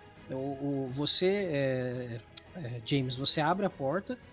A, a mulher que tá lá dentro, quando você abre, ela tá com a mão apontada pra você como se ela fosse soltar um raio do, do Homem de Ferro, assim, mirado pra você, com a criança atrás dela, assim, meio que defendendo. Aí ela fala: O que acontece? O que aconteceu aí fora? Eu estendo a mão pra ela e falo, é, venham, não temos tempo pra explicar. Fugir daqui. Monte no cavalo. Aí ela desce da carruagem assim, olha do lado de fora, olha, olha para fora assim. para onde vamos? Montar para onde? Vamos nos esconder nas florestas. Algo está nos atacando. Rápido. Aí ela, ela pega e segura o gurizinho pelo. É, diferente do que aparenta também, ela se... aqui nada parece o que é, né? É, ela, ela dá a volta na, na cintura do guri e segura ele com firmeza. Ele é um guri de quase 10 anos, ele é pesadinho até. Ela pega ele pela cintura e ela sai correndinho com ele em volta da carruagem e entra no mato. Eu vou usar meu cavalo e ir na, na direção de onde a coisa atacou o Billy. Pra ver se eu Uhum. consigo ver algum rastro, alguma coisa assim. Eu vou tentar chegar mais perto daquele lugar. Certo. Agora. E ela, Oi? Ela entrou na direção que o bicho tá ou ela foi na direção oposta? Não, ela só entrou no mato pra se esconder, como o James falou. Ela só não foi atrás do James. Ela usou a ideia do James. Então, beleza, vamos entrar aqui. Então eu vou atrás, eu vou atrás da criança. Uhum, Eu não perco a criança de vista. beleza. Lá no- na, na sua frente, Killick, o Billy não tem sinal de nada. Ele tá. Aparentemente as costas dele se quebraram na árvore. Porque ele tá bem molengo assim na árvore. Eu dou um suspiro assim, baixo a cabeça, meio abatido assim, do, jeito que aconteceu as coisas. Pego a tocha e viro em direção da onde eu vim. Uma coisa que você percebe é que realmente o Billy era um cara muito pesado e muito forte, porque a espada dele entortou atrás dele. Então esse impacto que ele tomou realmente foi incrível. Mas não tenho o que fazer. Então eu vou em direção da onde eu vim. Beleza, você volta o caminho, você repara que o pessoal tá entrando no mapa pra se esconder. E você, é, aliás, James, você vai fazer o que agora? Que você viu que a, Já a vi que todo mundo debandou, cada um foi pra um lado, cada um correu, ninguém se. eu. Foi um barata voa. É, eu. Com o cavalo dá pra entrar na mesma velocidade que eu entraria a pé. Então, você com... Sim, quando aí a gente- tá, assim- andar dentro da... Só conseguir levar o cavalo pra dentro da floresta, consigo. Não, conseguir consegue, mas você vai andar devagarzinho. Mas você vai com cuidado assim, você vai passando dentro do mato. Você só não vai conseguir Eu correr. vou conseguir acompanhar os outros, eu tô falando. É, um, um pouquinho mais lento, mas vai. Você não vai perder de Ah, vista. beleza. Essa, a, mi- A não ser que eles resolvam se esconder de tá. você. a minha ideia é só pra ter um cavalo, caso a gente precise botar alguém pra fugir. Tentar fugir em algum Sim, sim. lugar. Então eu vou adentrando com o cavalo. Com, tô com a minha espada na mão e eu vou, eu vou adentrando com o cavalo o máximo que eu conseguir ali, até chegar perto dos outros. Vocês sabem mais ou menos a direção de cada um de vocês, tanto porque o Killick tá com, com a tocha, então vocês sabem onde ele tá, tanto porque meio que vocês viram a movimentação de cada um de vocês entrando. Então, vocês não estão tão perdidos de vocês, vocês só estão dispersos. E principalmente porque o, o, o, o César com, com- com- tá indo com o cavalo, então fica mais prático de saber onde ele tá. Meio que vocês conseguem se guiar também pelo barulho dele. E todo mundo entrou no mato. Largamos a, a carruagenzinha pra trás. Eu fui atrás mais ou menos de onde o Billy foi, Você foi- atacado. Então, você foi lá ver as, a- as marcas, né? Sim. A poeira já praticamente baixou. Você chega lá pra ver, por você ter a visão no escuro, você consegue ver bem. As marcas que tem no chão são como se fossem pegadas de felino, mas de um tamanho que se assemelha a como se fosse dois cavalos, um do lado do outro, de largura dessa pata, da largura do, do corpo do cavalo, sabe? Tipo, se Uhum. você parar o seu cavalo do lado dessa pegada, dá metade dela. É, nossa, eu tento ver pra onde esse, essas pegadas estão levando, estão indo. Então, elas vêm Tipo assim, tem umas quatro pegadas. Elas vêm antes da onde tava a carruagem, elas param ali na onde teve esse momento do impacto e fica sem nada de novo. E Não, não tem tipo rastro. eu, eu vou tacar uma pedra onde que tá as últimas pegadas, vai que o bicho tá lá parado. Justo, né? Vai que as pegadas que o bicho ainda tá lá, né? Você joga a pedra assim, ela cai no chão. Normal. Eu corro entrando pra floresta pra. A cavalo? É, eu vou a cavalo também, porque tem bastante, bastante civis, então é Tá, interessante. então você vai devagarzinho a cavalo. Uhum. Isso você encontra o Killik no meio do caminho. Aí eu conto pra ele, é, as pegar, as, o que, não sei o que atinge o Billy, mas o que é, o que, seja o que for, é um, provavelmente um felino gigante. Suas patas são simplesmente enormes. É uma coisa que eu nunca tinha visto antes e eu ca- já cacei muitos animais na minha vida. É, com certeza deve ter sido alguma coisa grande, porque se você visse o que aconteceu com o cavalo dele, parece que o cavalo foi dobrado no meio e ele tá escorado. Tá, ele não, não sobreviveu e a espada dele entortou com o impacto. Então foi alguma coisa realmente muito grande. É, me diga onde que tá o Billy. Ele está aqui- ali atrás, daí eu indico assim com a mão pra ele. Eu vou a cavalo atrás do Billy pra ver se eu consigo fazer alguma coisa, já que eu tenho perícia em primeiros socorros. Hum. Você entra porque assim, abriu-se uma mini clareira com o corpo do cavalo e do Billy. Ela acaba exatamente onde tá o corpo do cavalo e do Billy. O cavalo virou meio que um bumerangue dobrado no meio ali. O Billy tem escorado numa árvore mais pesada que foi onde o corpo dele parou. Posso ver com, se com primeiros socorros eu consigo fazer alguma coisa? Cara, com o seu primeiro socorro sem rolar dados, você dá aquela tocada nele assim, você sente que ele está esfriando. Então, realmente, ele já morreu. É, Tipo, ele foi, foi finalizado nesse golpe. Eu consigo ver alguma marca de ataque no, no cavalo ou no Billy? Tipo, como se fosse uma patada, uma cabeçada, uma chifrada, alguma coisa assim? Com Ou... o seu primeiro socorro, você consegue reparar que o, o Billy ele tá levemente torto para dentro. Tanto quanto o cavalo na parte onde ele tá dobrado, na parte num- numa parte ele tá esticado para um lado, na outra parte ele tá comprimido pro outro. Como se tivessem pegado, sei lá, um, macarrão de piscina e batido nos dois. Só que de puro chumbo e gigante. Basicamente ele foi atropelado. É, por algo bem pesado e rápido. Eu volto pro Kirik e aviso tudo que eu vi. Seja o que for que atacou ele, simplesmente sumiu sem deixar nenhum rastro e deu um impacto suficiente pra afundar o, o peito do Billy pra dentro e o seu cavalo virar um bumerangue. É, foi o que eu imaginei. Bom, mas. Vocês reparam que o resto do grupo tá correndo pro meio do mato lá, viu? Bom, mas agora precisamos primeiro nos unir novamente. Precisamos nos agrupar. Daí eu pego e grito Dom, Dom Berro. Pessoal, sigam a luz! Todo mundo morreu. Vamos lá. Vocês que estão saindo na frente, vocês reparam duas coisas. César, você repara que a, a mulher, ela deu uma corrida massa lá na frente, segurando o guri pela cintura. E logo atrás tá o Limão. Você acompanhando atrás com o cavalo, na medida do mais rápido do que você pode, mas querendo não passar com o cavalo ali é complicado, porque é muito fechado e mato. Você tem que ir achando as brechas para ir passando. E os outros dois estão lá para trás. Vocês que estão na frente, vocês reparam no meio da floresta passando como se. Cara, é, é porque a dimensão é muito grande, mas é como se estivesse passando um algo no meio da floresta e, e mexendo todas as árvores.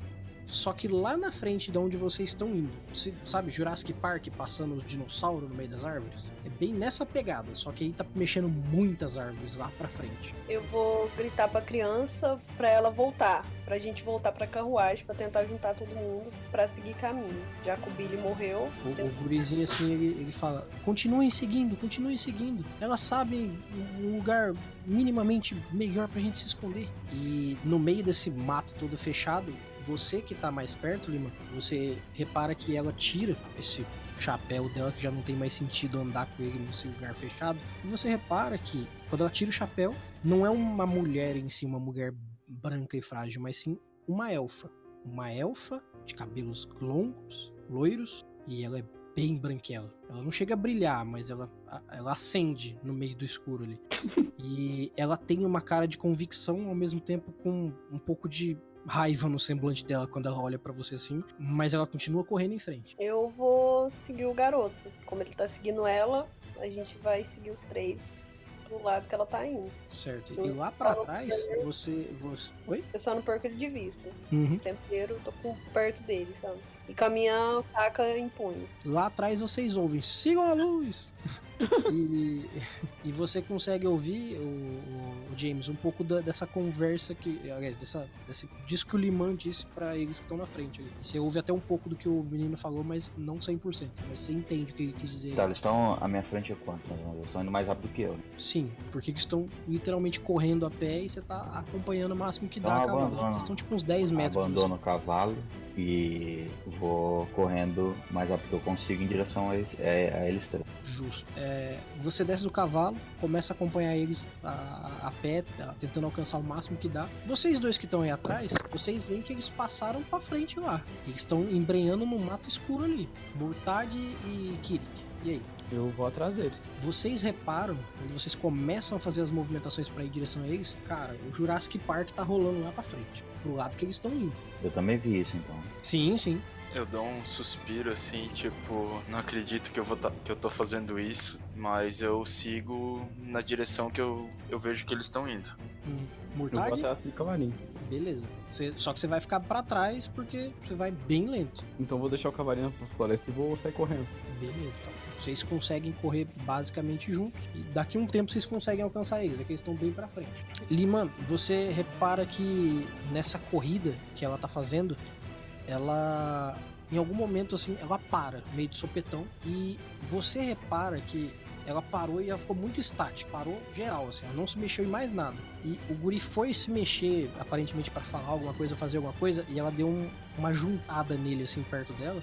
E o guri ficou parado de novo. Por enquanto você só viu isso. Eu pergunto pra eles que, o que, que vocês viram? O que, que aconteceu? O que houve? Você ouve assim, Shhh, não se mova. Aí eu já preparo a minha arma em punho pra atacar. Nisso, logo atrás você vem chegando, James. E você repara a mulher lá na frente, agora você já consegue ver, porque, porra, ela é uma fodendo elfa branquela, no meio do escuro. Você consegue ver ela de costas. Consegue reparar que é uma mulher muito branca, com cabelo muito loiro no meio do escuro. E ela, ela tem um pouco de luz natural, então aparentemente ela deve ser uma elfa. E ela tá segurando o guri pela cintura, assim, bem apertado nela. Só que ela tá paradaça. E mais à sua frente, pouca coisa, tá o Liman. Então o Liman tá no meio do caminho até Ela ela. tá parada, mas em pé ou tá encolhida, agachada? Não, tá parada em pé. Ela tá, tipo, estática. Eu vou gritar pro James é, pra ele ajudar a proteger o garoto. Tá, como eu disse, não, não descreva, só faça. Tá. James, James, me ajuda a proteger o garoto. Fique alerta, algo vai acontecer. Nem precisa dizer duas vezes. Aí eu puxo a outra espada né, e fico com as duas em, com as duas em punho e eu vou. Bom, é, uma das minhas desvantagens é heróica. Então eu protejo quem eu acho que é mais fraco que eu, esse tipo de coisa. Então eu me coloco na frente. É o garoto ali com as duas espadas em punho, esperando o que quer que seja acontecer. Você vai dar a volta, vai passar correndo e ir lá na frente dela, então. É, nisso que você vai indo correndo até lá, porque ela tá questão de uns 10 metros pra frente. Você vai alcançar ali ela. Vocês dois que estão vindo correndo atrás, vocês reparam que mais à frente tá o, o, o James correndo em direção à, mulher lá na frente. Vocês também conseguem reparar que ela é uma elfa, tá segurando a criança. E mais pra trás agora tá o Liman. E o, o Kalik tá com a tocha, né? O Kilik, sim. O Kilik, o Kilik tá com a tocha. Então vocês estão ali correndo e vocês chegam perto deles ali. Vocês vão fazer alguma coisa, falar alguma coisa? Eu, eu vejo ele se, ele se aproximando, no caso, pelo menos pela luz dele, tá se aproximando. Não, você tá indo em direção à criança e à mulher com bastante ênfase, então Beleza. você não, não parou pra olhar pra trás. Beleza. Eu chego e per- pergunto, o que que tá acontecendo? Por que estão todos parados? Só quem tá perto de vocês é o Liman. Eu conto pra ele o que tá acontecendo e falo pra ele: ajuda a proteger a criança. Eu, Tente se juntar. Mas E aí eu. E eu, e eu tento chegar mais perto da criança com a mulher também, armada, né? Uhum. Você chega na frente deles dois, James. Você dá a volta neles. Você para assim próximo o suficiente pra ficar na frente de alguma forma, como se o que tivesse sendo o problema tivesse mais à frente deles. E é, você ouve das, das suas costas a voz dela falando assim: "Seu tolo, falei pra não se mexerem". Na frente de vocês, vocês têm plena consciência de que é uma respiração, mas isso ecoa pela floresta como se fosse a floresta respirando de tão forte e tão acentuado que é o barulho dessa respiração. E tá próximo de vocês. Mas não é próximo porque tá perto de cada um. É próximo porque é grande o suficiente pra estar próximo de todo mundo. E a gente consegue identificar o lado que tá vindo. Essa respiração forte. É, é da frente de vocês, mas é tão grande. Dá pra atacar. Oi? Dá pra atacar. A gente consegue, é, tipo, localizar um, um lugar exato, assim, pra poder atacar ou não. Então, vocês não estão vendo nada. É aí que tá. Tá. Não, não tem o que localizar. Vocês sentem que tem uma respiração ali. É uma situação totalmente fantasmagórica e sem corpo, sem, sem face. Mas vocês sabem que tem algo grande o suficiente para parecer que tá perto de todos vocês. É, a- é, é o tamanho dessa coisa, seja o que for, que respirando dá a entender que ela é grande o suficiente para estar respirando perto de todos vocês. E suga um ar e solta depois um ar quente de forma muito forte. Então E a gente, vocês a gente, sentem tudo isso. a gente tem fogo por perto, tem alguma coisa assim que dá pra enxergar. Tem uma menos a- tocha que quase se apaga na mão do Kirik na hora que isso acontece. Eu consigo ver alguma coisa? Algum bicho? Não, Eu vou ficar parado e mirando com o meu, minha besta. Eu, ok. eu consigo ver eles fazendo todas essas movimentações aí, olhando pra trás. aí. É, você olhando pra trás assim, meio no escuro, por causa da tocha do Kirik, dá pra ver um pouco, sim. Eu falo, não se mexam e apague essa tocha. Eu deixo então a tocha cair no chão e com o pé eu tento apagar ela rapidinho. Quando você solta a tocha no chão e começa a apertar ela com o pé, quem tá atrás do, do James vê a cara da elfa olhando devagarzinho pra trás. Ela vem virando o rosto e o guri vem virando o rosto junto com ela, os dois vêm olhando pra trás. A cara do guri é de medo. A cara dela é de reprovação total. E os dois estão olhando pra tocha sendo apagada. Ela abaixa com o guri naquela aquela intenção de, sabe quando vai explodir uma bomba e as pessoas pulam no chão? Ela meio que vai mergulhando com o guri. E vocês sentem. Agora eu vou definir assim pra ficar mais prático de vocês entenderem. A patada vindo no mato em direção a vocês. A defesa é passiva, então eu preciso que todos vocês rolem a defesa passiva de vocês pra mim, que é 2d6 mais a destreza. Porque na área que você está, vocês estão pegam todos vocês. É, eu por ter defesa ampliada, eu rolo aquele. É mais, Sim, é mais todos os bônus de defesa no caso, né? isso, isso. Beleza. Não é ainda, não é as redução de dano ainda, é as da defesa. Tá, ainda. mas eu jogo. def- Eu somo defesa ampliada e esquiva ampliada ou só defesa? Sim, soma tudo. É, eu só só jogar o 2d6 com mais 4 e provavelmente eu vou tomar porrada. Ah, que resultado medíocre. É, eu tenho que somar mais o quê? Desculpa. 2d6 mais o seu a sua destreza mais qualquer coisa que aumente a sua defesa Tá. que você tenha na sua ficha aí. Nossa, o César regaçou no dado agora. Tem dois bônus de destreza. Eu, eu, eu rodei, eu tirei 11. Vamos juntar o Todo bicho. mundo, todo mundo que tirar menos que 12 me avisa. Esse bicho tá seguindo esse movimento da tocha. aí. Caiu no chão, ele foi atrás. Nossa, o Limão lambeu agora, acabou de ver Jesus. Você viu? Foi na cagada. Vocês reparando essa movimentação, todo mundo jogou já? Já. Ah, é, o Killing tirou 13, verdade, isso. Vocês reparando nessa movimentação, todos, reparam que ela abraça a criança e meio que pula no chão, vocês têm pelo mesmo reflexo, por medo até, de fazer o mesmo movimento. Porém, o Murtag, como tá ali com a besta, sabe, mirando e caçando ver o que que é, às vezes até essa coisa do próprio caçador de ficar querendo ver o que que é, foi o que atrasou um pouco esse raciocínio dele. E quando ele foi fazer o mesmo movimento, ele fez até o movimento, mas junto com o movimento das árvores sendo rasgadas e sendo jogado pro lado. E agora eu que vou rolar os dados. né? Eu morri. Você tomou 17 de dano. Ok, redução de dano de 12, sério? Sim, exato. Viu por que, que as redução de dano é foda? Tô vivo! Lógico que tá vivo. Inconsciente, mas vivo. Não, aqui no inconsciente é tipo assim, é, é um- chegou no zero, é, já vai pros testes de vida ou morte. 16 pontos de vida atual, vai. Vixe, né? Vixe, até um ponto você tá jogando. Só que assim, você é jogado uns 5 metros pro lado, assim. Então você sai dessa formação que você tava com a galera, tá em Narnia agora. No meio do escuro. arco composto. Bom, você se afastou, vai ficar escondido ali agora. Pode ficar quietinho. É, Vocês veem o Murtag sendo levemente arremessado pra longe, desferindo aquele grito, batendo numa árvore e ficando num canto. Só que vocês sabem que ele, pelo grito dele ser continuado, ele morreu.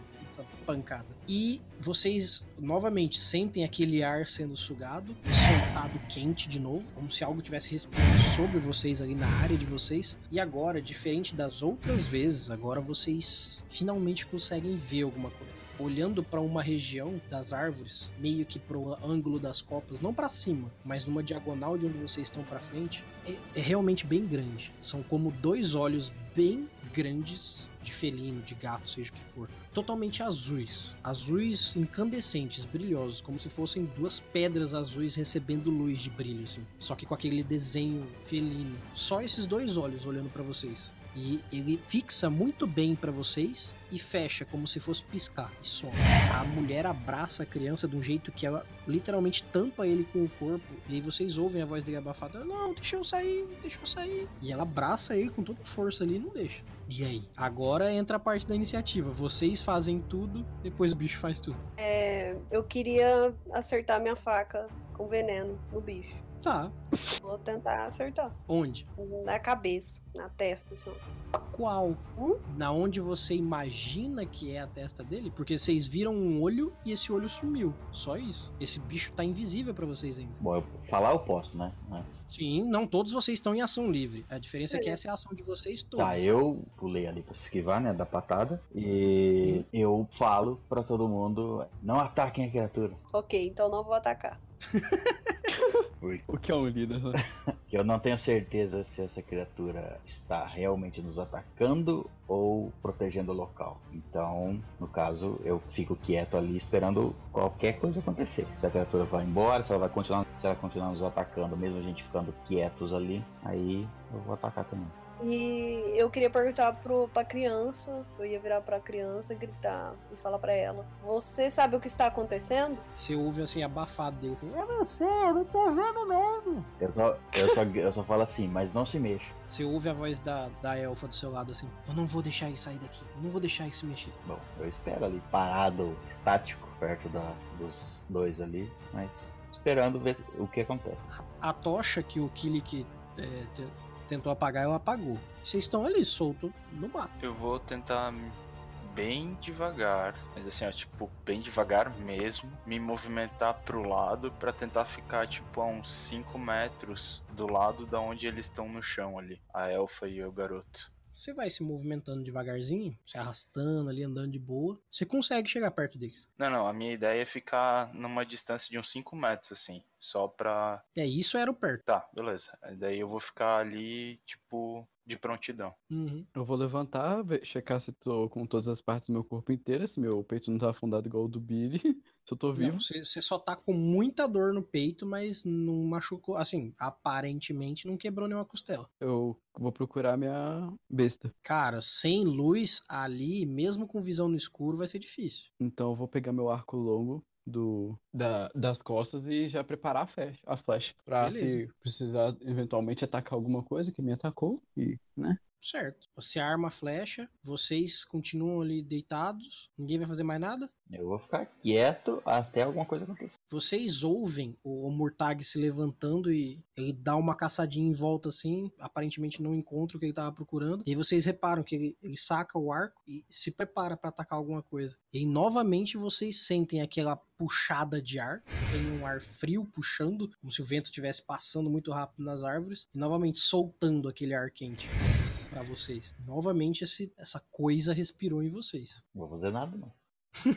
Tô esperando. Você, o, o Murtag, você entende entende o lado de que o vento veio e de que o vento foi, mas é uma região toda. Eu cheguei a ver os olhos também ou na parte eu tava caído ainda? Não, você tava capotadinho. Eu, cara, não sei o que fazer. Eu vou tentar manter a calma e esperar alguma coisa acontecer pra ver se eu reajo e pra ver se a criatura realmente quer nos matar, porque pelo que parece ela só tá atacando a gente quando a gente se mexe, ela não tá querendo matar a gente especificamente. Vocês ouvem lá pra frente de onde vocês vieram aqueles mesmos passos de, de, de que quando atacou o Billy e um estrondo forte. Um estrondo bem forte, diferente de quando bateu no Billy, só que provavelmente foi naquela carroça de que vocês escoltaram a criança. E, cara, ela estourou pro chão, estourou pras árvores, pra algum lugar, porque deu pra ouvir o barulho da madeira. Pá! Estourando assim. E não sobrou nada, não. Vocês só ouviram os relinchos dos cavalos e cavalo correndo e carroça explodindo. E aí não tem mais luz para aquele lado. Então agora vocês estão no breuzão. Ainda mais com as árvores densas, vocês estão no breu mesmo. Vamos relaxar aqui até o sol sair. Eu tô encucado com o Eudácio. É, o Eudácio ele virou. Ele é ninja. Deve estar escondido em algum lugar. Não, ele já tá de tanguinho em cima das árvores preparando pra matar o bicho. Aí ele vai voltar super musculoso. com o machado. com machado vorpal. Caralho. Ou não, né? Talvez ele tivesse lá na carroça agora. É, talvez ele virou pó. Não, correu pra dentro da floresta aí. Dá pra algum lugar aí. Bom, vocês estão ali. Vocês reparam que a, a elfa, ela levanta um pouco do corpo dela. Ela meio que dá uma olhada em volta, como se ela conseguisse ver é, como o Murtag vê durante a noite. E aí ela, abraçando o menino, ela vai levantando. E aí ela olha para vocês. Vamos continuar por dentro da floresta. Devagar, sem barulho, sem fogo. E ela começa a andar de boíssima numa direção parecida com a que vocês estavam seguindo para encontrar a estrada. Sigo ela bem de perto. Eu vou seguindo ela também. É, eu vou seguindo ela mancando na medida do possível. Limã? É, eu também. Eu vou seguindo, porque dá pra fazer muita coisa agora. Beleza. Vocês andando um tanto dentro da floresta, vocês reparam que ela. Assim, vocês andaram coisa de uns 5 minutos. Devagarzinho, de boa. E vocês reparam que, do jeito que vocês estavam indo meio na diagonal, ela a, a floresta é como se ela começasse a descer, como se tivesse um declive para baixo. E aí, um tanto mais que vocês andam, vocês reparam que a, a elfa ela vai abrindo o caminho com as mãos assim, com uma das mãos, e aí ela consegue abrir e vocês reparam que vocês saíram naquela estrada que vocês estavam. À medida que ela sai e ela meio que abre o caminho para vocês verem e vocês conseguem chegar naquela estrada que vocês estavam. Vocês estavam realmente a coisa de um, uns 50 metros da estrada ainda que vocês iam. Por pouco vocês não chegaram na estrada. Então achamos a estrada novamente. Sim. E o breu completo. Para ter uma ideia, vocês conseguem ver um pouquinho de brilho da lua olhando para trás, vendo aquela parte que é o descampado todo lá. É, a elfa, quando ela chegou na estrada, ela parou, ela seguiu, foi para algum lado, o que ela fez? Não, por enquanto ela só chegou ali, abraçou o guri, perguntou baixinho pra ele, você tá bem, você tá bem? Tá, eu chego perto dela e pergunto, é, será que agora você pode dizer seu nome? Aí ela olha assim, eu sou Eunora, e você? Bom, meu nome é James. Eu chego pra ela e pergunto o que foi que aconteceu lá atrás na floresta. Eu não sei. Algo nos atacou. E como você sabia que se a gente não se mexesse, a gente estaria bem? Bom, meu povo descende das florestas. Não é difícil de entender um animal. Acho que ele não gosta do fogo. Afinal, ele só atacou o que tinha fogo até agora. Você, Leonora, sabe para onde temos que ir agora? Você sabe o caminho? Sim, sim, temos que seguir essa estrada até as minhas terras. E é seguro seguir agora? Não temos muita opção. Nós estamos no território dos outros. Dele, na verdade. E se continuarmos aqui, é mais fácil que ele ache que nós pertencemos a ele. Tudo bem, vamos, vamos seguir então. Quem eu vou é? perguntar para ela se ela sabe quanto tempo vai demorar pra gente chegar no destino. Pergunte para ela, não vou perguntar para ela.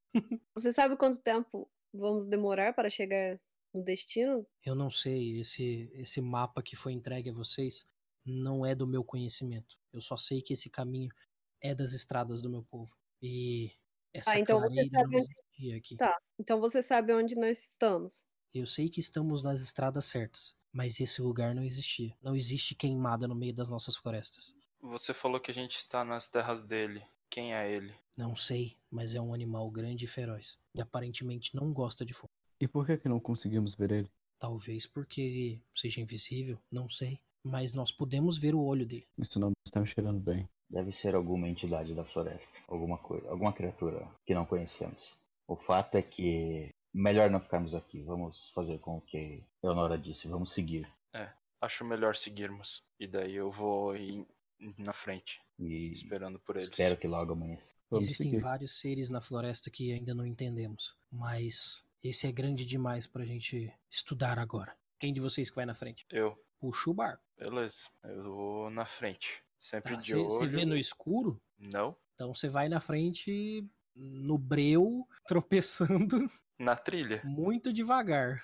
Exato. Murtag, você sabe que ele tá indo que nem um bebê. Você pode ir na frente se você quiser. é, eu acho que eu vou fazer isso. Porque você é o único que vê de noite e não tem nenhuma luz para vocês aí no momento. Eu vou falando, me sigam. Vamos seguir o caminho. Eu, eu sigo ele o Murtag passa andando do seu lado, tranquilão, assim. Vamos todo mundo mãos na cinturinha do outro, né? Pra... De mãos dadas. Eu boto uma mão no ombro dele e vou seguindo. O o James, a, a Eunora olha pra você assim: essa criança ela é muito importante. Essa criança, ela salvará esse reino. Mas é preciso que ela esteja viva. E é preciso que vocês entendam o, o quão importante ela é. Hum, Não se preocupe, ninguém mais vai morrer aqui. Aliás, cadê aquele velho? Que velho? O Eldácio? Não, não sei de quem vocês estão falando. O cocheiro? Isso. Ah, eu não sei, eu não. É, é que assim, na verdade, ela tava dentro da carroça, né? Então ela não viu o seu Audácio mesmo. Bom, é, não temos tempo, infelizmente, para procurar o, o- seu Audácio. Aham. Mas Ele é velho mesmo. Está perto da moto. Deixa para trás. Porra! Caraca. porra, Coitado. eu, Foda-se, seu eu Audácio. penso que, por outro lado, ele é muito sábio e ele vai saber se. Tenho certeza que lá na frente. importante é proteger a criança. Tudo bem. É, vamos seguir. É, você indo na frente, Murtag, você repara que na estrada, a estrada é a mesma que vocês estavam seguindo. Um pouco lá pra frente da estrada, vocês reparam, você que é o único que consegue ver, né? Você repara que parece que tem alguém caído na estrada. Tem alguém ferido? Eu vou andar um pouco mais rápido, mas não muito pra... por causa do medo da fera ainda, e vou tentar chegar lá pra ver se eu consigo socorrer a pessoa. Vo- Você deixa a galera pra trás ali e à medida que você chega perto, você repara que é o o senhorzinho. Ele tá caído no chão assim, segurando o machado. Eu vou checar os sinais vitais dele, ver se ele tá vivo, pelo menos. Ele tá vivo, só tá desmaiado. Eu vou tentar acordar ele. Você mexe um pouco com ele assim, depois de um tempinho ele acorda. Ah, o que aconteceu? Bem, é, fomos atacados por. Você sumiu na floresta, enquanto isso fomos atacados por um monstro gigante e agora achamos a estrada de novo e estamos seguindo ela pra pelo menos cumprir a missão. Ah, eu lembro o que aconteceu antes de eu correr, né, Guri? Isso aconteceu depois de você correr. Ah, o Fomos que bateu na gente. eu Ah, ah, nossa, eu não vi, eu corri pra cá, eu tropecei e caí. Ok, vamos seguir a viagem. Ajuda ele a levantar. Aí ele levanta assim, ele segura o machado e meio que se empurra no machado também. E ele vai usando meio que de bengalinha o machado. Aí, pra que lado que a gente vai? Cadê todo mundo? É, eles estão mais atrás, vamos lá encontrar eles. Eles devem estar um pouco desorientados. É, agora você tem mais um desorientado que você, porque é só um velho nesse ponto. Ah, pega pela mãozinha e vai. Ele enxerga menos que Aí você volta. é, agora ele enxerga menos um, né? Ele tá vendo pra dentro agora. Vocês se encontram no escuro. Vocês têm uma, uma forma de visão ali. Eu falei pra deixar ele morrer. Putz! Eu vou tentar juntar todo mundo, tá? Todo mundo se prender, se segurar, da- de mãozinha dada, um segurando no pé do outro, sei lá. E vamos Uhum. seguir a trilha. Vocês vão indo então em frente. Vocês estão andando mais rápido que dá, da forma que vocês estão conseguindo. À medida que vocês vão andando ali, vocês reparam que, tipo, o, o, o senhorzinho ele bota de novo a, a- o machado nas costas ali, a cordinha, vai andando com vocês. Passado um tempo, vocês estão andando com questão de uns 5 a 10 minutos, vocês novamente sentem aquela respiração vindo, agora da estrada. Primeiro o vento vem em direção a vocês, como se fosse voltando para aquela clareira, depois volta quente. Então dá a entender que aquilo tá ali na, em direção da estrada, do caminho que vocês vieram. Ah, ele, está, ele tá nos seguindo ou no. Agora aparentemente seguindo. Vão parar um pouco, vamos esperar. Vocês... Não, peraí, o bicho tá atrás da gente ou ele tá em algum atrás, lugar? atrás, atrás. Como se ele estivesse na estrada atrás. E a gente tá vendo esse velho, então. Não, o velho tá com vocês andando. Tá bom, porque se ele for o bicho, a gente já elimina ele agora. Ô. Que raiva do velho é essa, cara? Tá atrapalhando. tá muito devagar. Não, mas ele tá acompanhando vocês. Ele correu tão rápido que ele tropeçou e desmaiou. Esse que é o problema. aí. Ele foi muito na frente. Que veio inútil. então tá, então. Deixa ele aí, então. Vocês reparam que essa respiração tá atrás de vocês. E por enquanto só. Vocês vão parar e ficar parado ali? Eu olho Eu- pra Elfa. É, eu olho pra elfo. Ela olha pra trás, o gurizinho olha pra trás.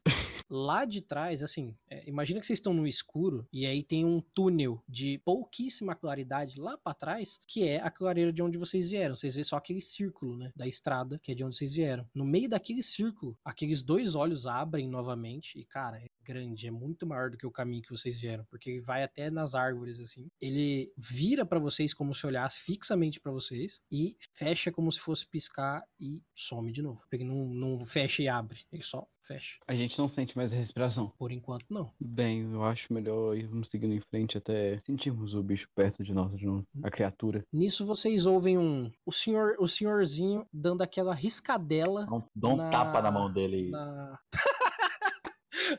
Não, e joga esse isqueiro longe. Como é, que é o nome do, como é que é o nome do bagulho? Não é isqueiro, não. Ele tá riscando as pedras, mas é no, Pederneira? no lampiãozinho dele não- lá. Que é, o lampião você risca no lampião. um tapa na mão dele. Não, joga fora. Vai lá, César, joga um destreza aí pra nós aí. Você tem negócio de luta, karatê, essas coisas assim? Não. Então é só a destreza mesmo. Senão ele vai riscar mais rápido que você vai bater na mão dele. Se for mais que 12 aí, você consegue bater e quebrar na mão dele antes dele. Nossa, 13, que cagado! Meu Deus! Exatamente o suficiente. Ele faz o quec, clec, na hora que ele vai pra acender que sai a faísquinha, bate na mão dele, paf, estoura no chão assim. Aí ele, Eu não tô vendo nada. Fique quieto, a criatura pode ver nossos movimentos. Não, não vamos acender nenhuma tocha, nenhum fogo. Isso irrita ela. Ah, não sabia. É, tá bom. Aí ele segura no seu ombro assim. Tá bom, tá bom. Nisso vocês continuam andando. Vamos andando, todo mundo juntinho aí. À medida que vocês vão andando lá pra frente, vocês reparam que uma luz vai acendendo de leve atrás de vocês. É o sol, finalmente? Não, É um demônio. é você bateu e quebrou o negócio da mão do velho, Puta que pariu. mas acendeu lá no chão. Lá no isso chão, aí é, não em isso é o vocês. mestre, é o mestre querendo fazer tra- mais fé. Lá no chão. Entendi. É aqui que começa e mata o personagem. Vamos continuar andando. Não olhe pra trás. Não fomos nós. Não, vocês estão lá pra frente. Vocês estão lá pra frente. Vocês continuaram andando. Lá pra trás acende aquela luz, vocês conseguem ver a sombra de vocês no chão. E aí vocês reparam que aquele negócio acendeu lá no chão, tipo o óleo dele no chão acendeu. E vocês veem aquele aquela poeira passando e, cara, é aquela patada novamente, como se estivesse só apagando aquele fogo. Só que se tivesse alguma coisa ali, era uma vez. E puf, passa de uma vez, como se arrancasse aquele lugar. E a árvore voa, aquilo limpa aquele lugar. Então agora vocês têm a certeza do que vocês já tinham quase certeza. É, ele odeia fogo. Vamos seguir viagem. Vocês seguem viagem até. Vocês conseguem seguir mais uns 40 minutos até que vocês começam a ouvir o barulho dos pássaros. Isso já dá a entender que vai amanhecer já. Porque é sempre essa ordem: o barulho dos pássaros, começa a esfriar bastante e aí amanhece. Vocês não ouvem mais aqueles passos, nem sentem mais aquelas respirações. Só que, é claro, vocês não andaram tanto quanto vocês podiam, porque né, vocês estão andando meio que no escuro ali até um tanto. E aí vocês começam a ver um pouco mais de claridade, apesar de que vocês estão no meio das árvores, então vocês vão ver amanhã já por trás das folhas. E vocês conseguem ver ah, nas poucas frestas das árvores o céu começando a azular mais e começando a clarear as árvores para vocês e começa finalmente a amanhecer para vocês. Aleluia. Vocês já começam a conseguir andar e se locomover sem precisar um da ajuda do outro. Só que vocês estão a pé. E vocês têm toda essa estrada pra seguir agora. É. E agora vocês conseguem ver bem a Eonora. Ela não é nova. Ela é uma elfa, mas ela não tem cara de nova.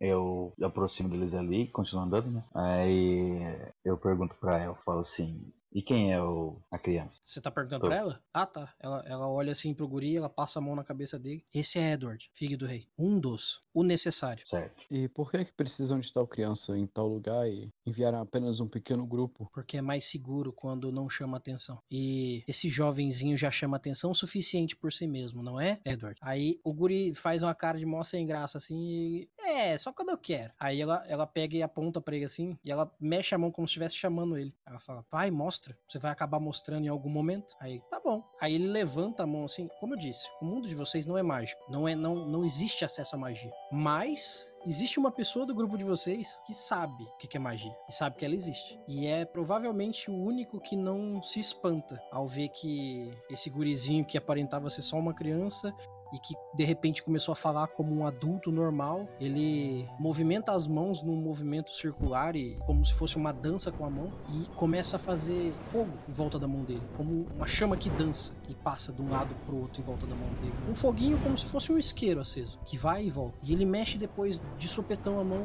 e esse fogo some. E aí ele olha pra vocês, viu? O que diabos foi isso? Aí a, a Eleonora olha pra vocês, magia. Eu arregalo os olhos incrédulo no que eu acabei de ver. Eu falo, como E- assim? Não existe uma coisa com magia? Não existe como uma pessoa criar fogo simplesmente por balançar suas mãos? Pois é, era o que nós acreditávamos, que realmente não existia. Mas esse mundo está mudando. Agora existem crianças, agora existem seres monstruosos como esse que nós acabamos de não ver. E se nós não tomarmos contas disso e não cuidarmos dos primeiros, nós podemos perder o controle disso. Quem sabe nas mãos de quem isso pode cair. E o que causou tal mudança no mundo para surgirem criaturas invisíveis gigantes, meninos que fazem fogo com as mãos? Eu não sei, mas o meu povo vai saber dizer para nós. É por isso que estamos indo para lá. Você, Bem, então espero chegar lá mais cedo possível. você consegue fazer algum tipo de mágica? Sim, mas eu não sou humana, não é mesmo? É, isso é verdade. Eu reparei na carruagem que você apontou a sua mão nua.